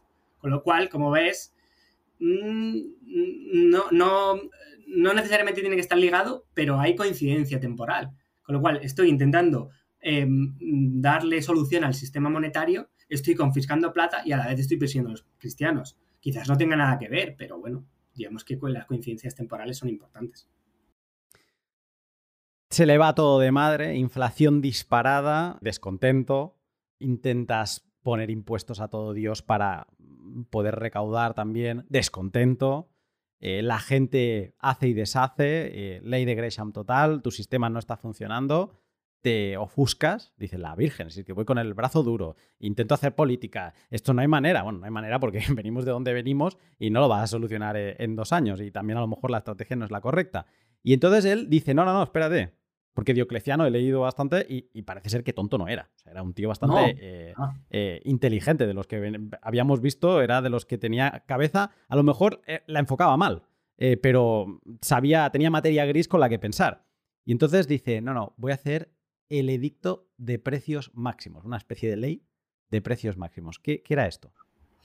El edicto de precios máximos es ya la parte, digamos, final de esta política fiscal, ¿no? Es cuando ya la inflación está desbocada entonces, eh, los tetrarcas en ese momento, que son eh, Diocleciano y Maximiano, que son los Augustos, y luego Constancio Cloro, que es el padre de Constantino, y Galerio, que son los Césares, emiten un edicto, eh, tanto en Oriente como en Occidente, lo que pasa, como decía, la buena parte de las copias que tenemos vienen de, Oriente, emiten un edicto que tiene de obligado cumplimiento, recordemos, los edictos no son leyes, pero son emisiones, digamos, de cuestiones concretas que el Estado romano eh, legisla eh, para determinados fines, ¿vale? En este caso, pues para eh, prohibir los precios máximos. Debo decir, y este inciso es importante, que no es el único documento de precios máximos que tenemos, ¿vale? Aquí en, en, Hispania, si, si, vas a Madrid, al Arqueológico Nacional, vas a ver un edicto de precios máximos, pero en este caso de los gladiadores, que es la tabla gladiatoria, que es de época de, de Cómodo también, de Marco Aurelio y Cómodo. Entonces, este edicto lo que establecía son precios máximos para los gladiadores. O sea, las comunidades están gastando tanto en juegos, en munera gladiatorios, que tiene, el Estado interviene para establecer precios máximos, para decir, no, a ver, no gastéis más de esto, porque esto es lo máximo que puedes gastar. Entonces, como ves, el Estado romano siempre lo que hace es intentar poner precios máximos. No es la primera vez. También en Grecia, por ejemplo, había habido leyes suntuarias, etcétera, que limitaban el, digamos, el, el lujo y la ostentación. Entonces, esto lo que se hace es limitar los precios máximos de aproximadamente entre 1.200 y 1.300 productos de todos los tipos, ¿vale? Desde carnes, eh, mm, productos de ganado, esclavos, productos de eh, telas, sedas, etcétera, ¿vale? Entonces, lo más gracioso de este dicto es, no sé si lo has leído, es el preámbulo. Bueno, pues tienes que leer el preámbulo porque es que literalmente es lo que estamos sufriendo ahora. Eh, decíamos al principio, no, espera, que me voy a guardar esto para el final. Bueno, pues es esto. En el preámbulo se dice, nosotros, los emperadores, el Estado romano, que hemos eh, ayudado tanto a los ciudadanos romanos, les hemos liberado de las invasiones bárbaras, del saqueo, hemos vencido tantas cosas, en tantas batallas, y eso es verdad. Pero acto seguido dice, lo que vamos es a luchar contra, y dice así, contra la avaricia y contra eh, las, eh, la voluntad de, de, dinero, de voluntad pecuniaria de no se sabe de quién, pero dice de las personas que eh, trafican o que venden la mercancía en mercados y en ciudades. O sea, no dice exactamente quiénes son, pero sí que sabemos a quién nos está. Hay un, hay un enemigo monetario. Claro, digamos, son aquellos que especulan, que son, están ávidos, que, tienen esta voluntad de enriquecerse y además lo repite varias veces, ¿vale? Con lo cual sabemos a quiénes, a quiénes estaba indicando, estaba indicando todos los intermediarios y productores comerciales, ¿no? que serán los que vendían en los mercados y todo eso, porque dice, se están enriqueciendo y estos precios no pueden seguir subiendo, porque dice, y cita casi textualmente, los soldados no pueden comprar los productos y tienen que gastarse toda su paga en estos pocos productos que antes pues no, no era necesario, ¿vale? Con lo cual vemos de nuevo el ejército que está por medio, ¿vale? Entonces, es uno de los casos, no el primero, pero sí el más famoso de gridflation, que es un poco lo que se discute ahora, de esta inflación supuestamente generada por la avidez de los intermediarios económicos, que es ah, lo que hace dos días, eh, lo que hace unas semanas, eh, hablaba eh, Yolanda Díaz y lo que dice Podemos, ¿no? Esta cuestión de, no, es que son los intermediarios los que, mira, están aumentando los, eh, los beneficios, por tanto son ellos los causantes de los altos precios. Claro, evidentemente en esa época no se sabía ni lo que era la inflación ni lo que era nada, pero se veía cómo aumentaban los precios, cómo probablemente los salarios no aumentasen tanto y por tanto los beneficios eran los que aumentaban. Pero no aumentaban eh, porque ellos querían, sino porque la política monetaria y la inflación había hecho subir los precios y por tanto subir los gastos y los costes. Entonces era, digamos, natural, ¿no? Lo que pasa es que nosotros lo vemos como natural, pero ellos eh, no eran capaces. O sea, tú destruyes el sistema monetario y, a mí me pilla con capital, con, y además con capital y también moneda buena. ¿Y de quién es la culpa? De que yo tenga más poder adquisitivo. ¿De, mía? o, es tuya? ¿No? Pero encima me penalizas, ¿no?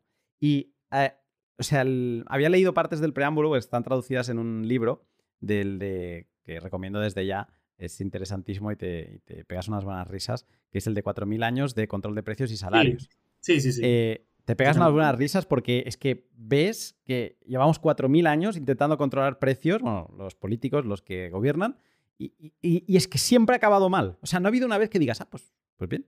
Y, entonces lo, sigue, lo seguimos viendo constantemente y de ahí vienen las risas, ¿no? Pero eh, te escuchaba y me venían, o sea, aparte de todo lo que estamos viviendo con Podemos, todo el discurso de Mercadona, de fijar precios y tal en España, ¿no? Un supermercado eh, muy grande español, pues que le, le, exigen que fije precios, porque esto no puede ser y demás.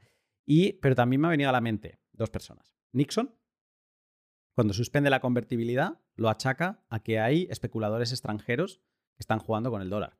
¿Vale? Un poco por ahí en las mismas líneas que Diocleciano. Y eh, Roosevelt, en la Orden Ejecutiva 6102, él habla de que está habiendo acaparamiento, ¿no? Que es simplemente atesorar sin voluntad de poner en el mercado, ¿no? Y em, es todo lo mismo cuando alguien, todas estas, o sea, tanto Roosevelt como Nixon, es, no nos llega, nuestro dinero base no da, Roosevelt tenía la obligación de emitir, o sea, podía emitir dólares hasta una cantidad de oro determinada en sus posesiones y por lo tanto ya no tenemos más oro, no nos da, no podemos seguir con nuestro gasto público.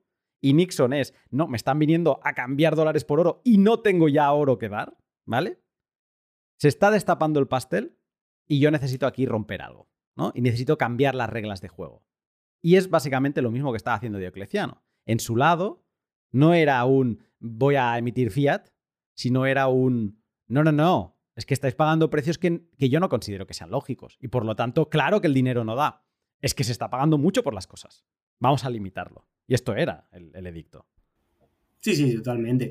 Y de hecho, las pruebas es que el éxito del edicto el libro que has citado, evidentemente, muy recomendable, eh, también lo menciona, es que no tiene éxito. Enseguida los comerciantes lo que hacen es venderlo en el mercado negro, no venderlo o buscarse las, vueltas y al final, pues evidentemente los, precios máximos no se cumplen. Eh, bueno, decir que la, pena de no cumplir con los precios era la pena de muerte. Sí, sí, totalmente, exactamente. Sí, eso, o estaba por historias, Diocleciano. Sí, sí, no sí. Era una recomendación, ni. No, no, no. Totalmente, sí, sí. Para los que no cumplían la pena de muerte, lo que pasa que ya te digo, el edicto decae al poco y realmente luego no se cumple, porque es que no era posible cumplirlo. O sea, o destrozabas toda la economía o cumplías el edicto. Entonces, pues al final, en la mayor parte de los sitios no se cumple. Tengo dos párrafos que voy a leer de, este libro sobre lo, que sucedió ¿no? con el edicto. Y es, em, la primera es una cita contemporánea, no sé de quién, ¿vale? Pero así lo pone el libro. Dice, entonces se puso a regular los precios de todas las cosas vendibles. Hubo mucha sangre derramada sobre eh, cuentas triviales e insignificantes, y la gente no llevó más provisiones al mercado, ya que no podían obtener un precio razonable por ellas, y eso incrementaba la escasez, tanto que luego de que varios hubieran muerto por ella, fue dejada de lado. O sea, lo que provocas es, es, es peor. O sea, porque haces que la gente se guarde sus cosas en su silo, diga, ¿para qué? Si esto no me, no me rinde ni para pagar el agua que me ha llevado cultivarlo. No me rinde, no lo saco. Y por lo tanto, ¿qué pasa en el mercado? Que los precios se disparan por escasez. O sea, provocas lo que querías combatir, ¿no? Y Eso es una. Y luego tengo otra que también es muy buena. Dice, los límites de precios establecidos en el edicto no fueron observados por los mercaderes pese a la pena de muerte prevista en el estatuto por su eh, violación. Los potenciales compradores, si encontraban que los precios se hallaban por encima del límite legal, formaban turbas y destrozaban los establecimientos de los comerciantes, matando a algunos de ellos, aunque los productos fueran de escaso valor. Retenían los productos para el día en que las restricciones fueran levantadas y, la resultante escasez de productos ofrecidos a la venta causaba un incremento mayor de los precios, de forma que el comercio que continuaba funcionando lo hacía a precios ilegales y por lo tanto se realizaba clandestinamente. ¿Qué es lo que decías tú? Pero me parece interesante esto, que es que ya no solo provocabas que los precios se fueran a las nubes, sino que provocabas descontento porque el gobernante de turno había dicho que los precios tenían que estar bajos y tú no te lo podías permitir y encima decías, no, pues esto es ilegal, ¿no? Y quemabas eh, los comercios, o sea, generabas destrucción. Es alucinante. Totalmente. sí. Al final las consecuencias eran peores que, la, que, la, que el remedio, era peor que la enfermedad. Y efectivamente, se producían todas esas eh, clases de eh, altercados y al final desabastecimiento del mercado, que era lo que querías conseguir. Con lo cual, ¿qué hacía? Tenían que subir aún más los precios, entonces era una espiral que al final lo que acaba es pues, lo que tenemos ahora en Venezuela, ¿no? Evidentemente. O acabas con el proceso inflacionario y con estas dinámicas, o se te va, a, se te va abajo el país. Y de hecho, eso es lo que pasa. No que se va abajo el imperio, no inmediatamente, sino que lo que los que vienen después, Constantino y el resto de miembros de su familia, lo que hacen es un sistema monetario nuevo que se apoya, en el cual apoyan el valor de la moneda, digamos, fuerte en el oro en vez de la plata. La plata prácticamente desaparece porque, como hemos visto, ya eh, queda muy poca y se tesauriza y desaparece. Entonces hacen un sistema basado en oro, bimetálico. El oro y el bronce, cobre, etcétera, el resto de metales. Entonces, ¿qué pasa? El oro se acaba, exacto, exactamente, justo hay, una, eh, hay una, una, gran diferencia entre el oro que se mantiene estable y por tanto, evidentemente, la cantidad de fino se mantiene estable a lo largo del tiempo y incluso en época bizantina posteriormente también.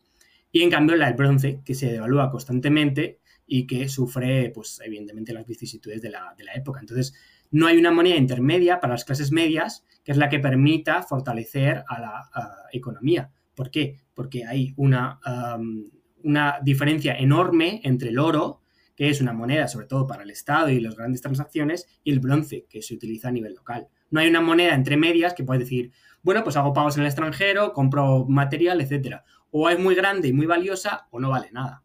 Entonces eso es lo que hace que la clase media se vaya poco a poco menguando. Estamos totalmente fuera de tiempo, eh, te pido ya disculpas, pero es que esto es todo muy apasionante. pero bueno, es, yo creo que es una buena conclusión donde llegamos y eso es lo que se verá de este momento en adelante y es, eso, esa, separación de esas dos clases, ¿no? En una clase pudiente que se puede permitir el oro, las propiedades y todo esto, ¿no? Y luego esa clase baja ya, servil, que mm, está abocada a utilizar estas herramientas, estos instrumentos de pago que se deprecian continuamente, quedan encarcelados en su país, algo como puede pasarle a, alguien en Venezuela que haya confiado demasiado en los bolívares, te quedas encarcelado porque es que no, no, no puedes, o sea, no tienes nada donde has resguardado ningún tipo de valor, ¿no? Y entonces, pues bueno, eso lo hemos mencionado antes, pero podemos ver que nos va llevando hacia lo que luego sería el, feudalismo, ¿no? Nos va llevando a, esas dos clases que, mm, que viene todo muy casado, bueno, muchos años, siglos, pero vemos que nos lleva a esta tendencia. Un déficit que no deja de crecer, un gasto que, o sea, esta gente estiraba más el brazo que la manga, continuamente, año tras año, y no pasaba nada, se seguía emitiendo. Esto me suena de algo, ¿no? Una moneda que cada vez tiene menos valor, ¿no? Y esto me suena de algo, una inflación creciente, esto me suena de algo, ¿no? y unos políticos que no cambian tendencia, porque lo suyo es mantener sillón y las buenas políticas no generan una buena opinión pública, porque tener que despedir a legionarios te corta la cabeza, tener que despedir, reducir em, la administración, el cuerpo administrativo del Estado, te hace perder elecciones, ¿no? Entonces, ¿qué va a hacer el que gobierna? ¿Se va a convertir en alguien bueno? va a empezar a hacer las cosas bien. Mm, a mí no sé, llámame mm, como quieras, pero yo juraría que esto no va a pasar. Y no es que, mm, no lo digo con mentalidad del siglo XXI, lo digo con mentalidad de, macho, lo acabamos de ver en esta historia. Entonces, el humano es, es como es. Y esto ha de servir a todos para no dejarnos llevar y para, ya no hablo de Bitcoin, no hablo de nada, o sea, para intentar acumular el máximo dinero duro posible, el que tú consideres que es tu dinero duro, un dinero eh, apolítico, un dinero que no te puedan manipular y quedarte, irte preparando tu tesorillo, ¿no? Para cuando eh, las cosas se pongan malas, porque esto lleva al mismo punto. O sea, la, la salida de Venezuela al final es que, es que te venga otro imperio y te invada. Eh, ya, no físicamente, pero si no, seguramente te medio comprará el Estado China o, tendrás algún conflicto con Estados Unidos y te entrará, pero al final es, bueno, ese desmembramiento que estamos viendo en, Roma. Exactamente. Sí, y, ah, totalmente de acuerdo. Y al hilo justamente un detalle que es eh, medio del siglo IV, se utiliza uno de los documentos más importantes, que es la Notitia Dignitatum, la, digamos, como Carta de las Dignidades, dignidades militares, que es como una especie de lista de eh, unidades militares que había y de legiones en el Imperio Romano, donde estaban, qué es lo que hacían, luego se ha conservado por copias medievales. Pero es originalmente de mediados del siglo IV. Bueno, pues en esta eh, obra vienen un montón de legiones, un montón de unidades y un montón de cargos eh, militares. Lo que pasa es que los historiadores, en muchos casos, lo que vienen a decir es, vale, sí, aparecen estas unidades, pero en muchos casos qué legiones o qué legionarios hay detrás de estas unidades.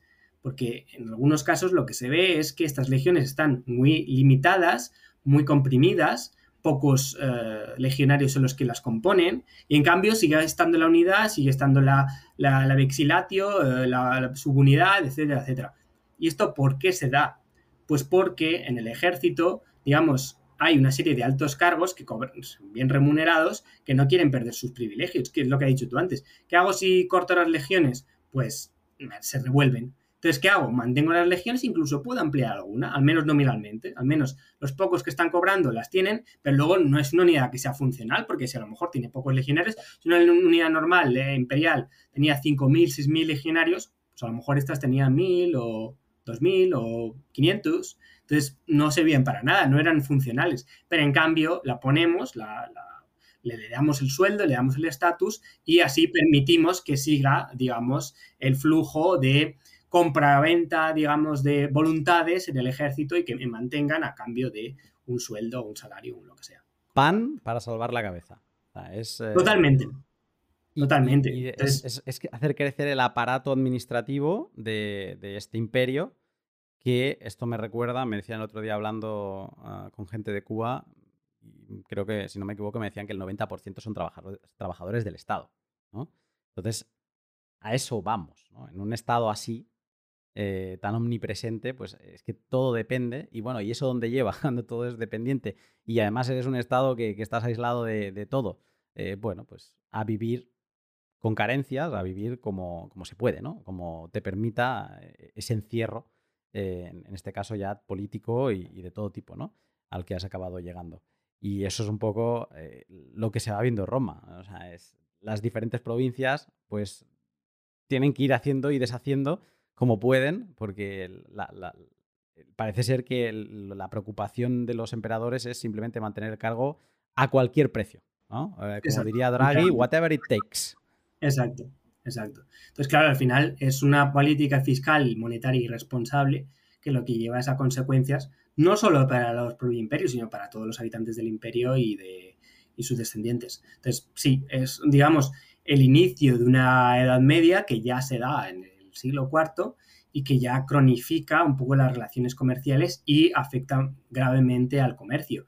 Que sí, que es verdad que luego durante los siglos, localmente, pues bueno, tenemos unas, eh, algunos altibajos, algunas provincias que van mejor, otras peor, pero luego ya en el siglo VI, VII, vemos como hay una caída brutal del intercambio comercial en, el Mediterráneo, los productos no se venden al extranjero, no hay una actividad, no hay una economía de escala, no se intenta producir más para vender más, sino que se hace localmente y de hecho en España lo que hace es crecer las, las villas Entonces tenemos, bueno, en España, en la lo que hacen es crecer las villas porque son centros de producción autónomos donde los ricos organizan la economía de acuerdo a lo que, lo que ellos consideran, que es un poco el origen del feudalismo, ¿vale? Muy origen, ¿vale? Porque esto seguro que luego me van a venir los eh, medievalistas y me van a matar, pero bueno, eh, digamos que, mm, digamos, saltando un poco a su campo, esto es un poco lo que, lo que va sucediendo en, la tardo antigüedad, ¿no? Es una cronificación de estas relaciones que al final, pues,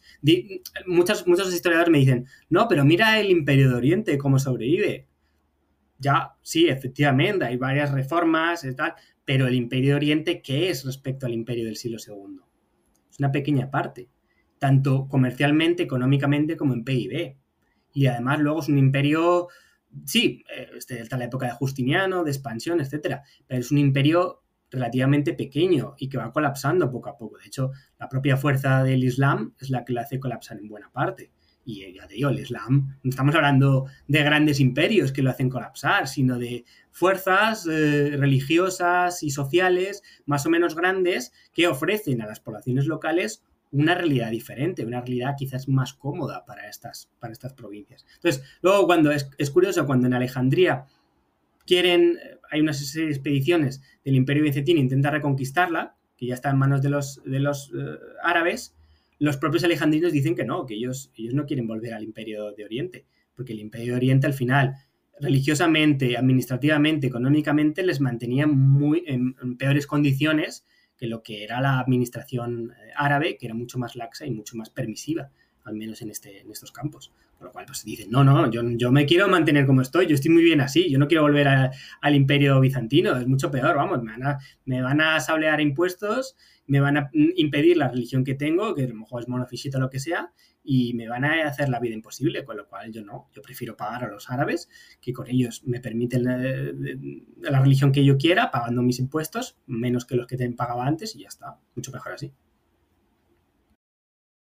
Es fascinante, me sale otro podcast aquí ya, em, porque midiéndolo en prosperidad a lo que llegamos aquí en esta época de edad medieval y que, me peguen todas las collejas que me tengan que pegar, eh, puede dar para otro pot, segura de esas collejas, pero eh, llegamos a un momento de muy baja prosperidad de, la gente, ¿no? Y se ve en población, se ven este tipo de cifras, ¿no? Donde ya el poder adquisitivo es, no existe, simplemente eres un esclavo y no tienes ni mentalidad de tener poder adquisitivo, simplemente comer hoy y, no morirte mañana. Entonces, eh, el otro pod del que hablaba es, sería el, bueno, ¿y qué pasa para que haya un renacimiento monetario en estas ciudades italianas, ¿no? Eh, de, como Florencia y demás. O sea, ¿qué, qué es, ¿cómo se sale de esto, ¿no? Eh, porque vemos el camino. Bueno, ¿y dónde está el, resurgimiento? ¿Cuáles son los elementos del resurgir? Este me lo guardo para la próxima temporada porque también será bueno saber el, camino de salvación una vez esto vaya a peor, ¿no? Y aunque no lo veamos nosotros, mm, esto parece que es un camino de que no tiene vuelta atrás, que siempre acabas cayéndote y te tienes que volver a levantar, como los ciclos, que, parece ser que estamos destinados a, ir a ellos. David, ha sido un camino fascinante, mm, te he exprimido todo lo que he podido y más. De nuevo, podrían salir muchos pods ya solo de Roma, porque se podría estirar y entrar, pero creo que nos llevamos una perspectiva brutal de hecho, bueno, la fecha del fin del imperio, lo has mencionado también, ya se va como casi, eh, pues al, casi al 500, ¿no? El 476, al menos la fecha que yo he encontrado. Eh, entonces aún hay todavía más desesperación y más desmembramiento y más caída y seguramente podríamos estirar, pero este siglo III, bueno, el inicio del imperio hasta el, hasta, hasta el fin del, siglo III es donde tenemos eh, pues buena parte del jugo de este declive y creo que tenemos muchos elementos eh, para encontrar paralelismos, ya no solo de lo vivido, sino de lo que está por vivir. Los políticos van a seguir intentando cometer, eh, cometer los mismos errores. Entonces creo que hemos dejado varios elementos para detectar, ¿no? para que se nos encienda la, alarma, ese canario de la mina y decir, eh, esto ya se ha vivido y yo ya sé las consecuencias. David, te agradezco muchísimo la preparación que hemos ido teniendo estos meses, que me has ayudado a poderlo preparar y también que te hayas volcado en, tratarlo aquí de forma extensa en estas eh, cerca ya, acercándonos peligrosamente a las tres horas que hemos estado charlando. No, gracias a ti, Luna, por la oportunidad. Bueno, desde aquí mando saludos a todos sus miembros del canal. Eh, me encantaría poder seguir eh, colaborando y hablando contigo de esta y de otras cuestiones, así que bueno, me tienes a tu disposición para cualquier otra cosa ahora, en el futuro o cuando sea. Así que bueno, pues mucha suerte, mucho ánimo y muchas gracias por todo. No sabes lo que has didicho, pero bueno, tú mismo, tengo tu email y ahora ya me has abierto la puerta. Se lo digo a todo el mundo, no me abráis mucho la puerta porque yo soy de los que me cuelo. Entonces, exacto. Eh, pero bueno, agradecido de nuevo y estamos en contacto. Muchas gracias, Luna. Un saludo a todos.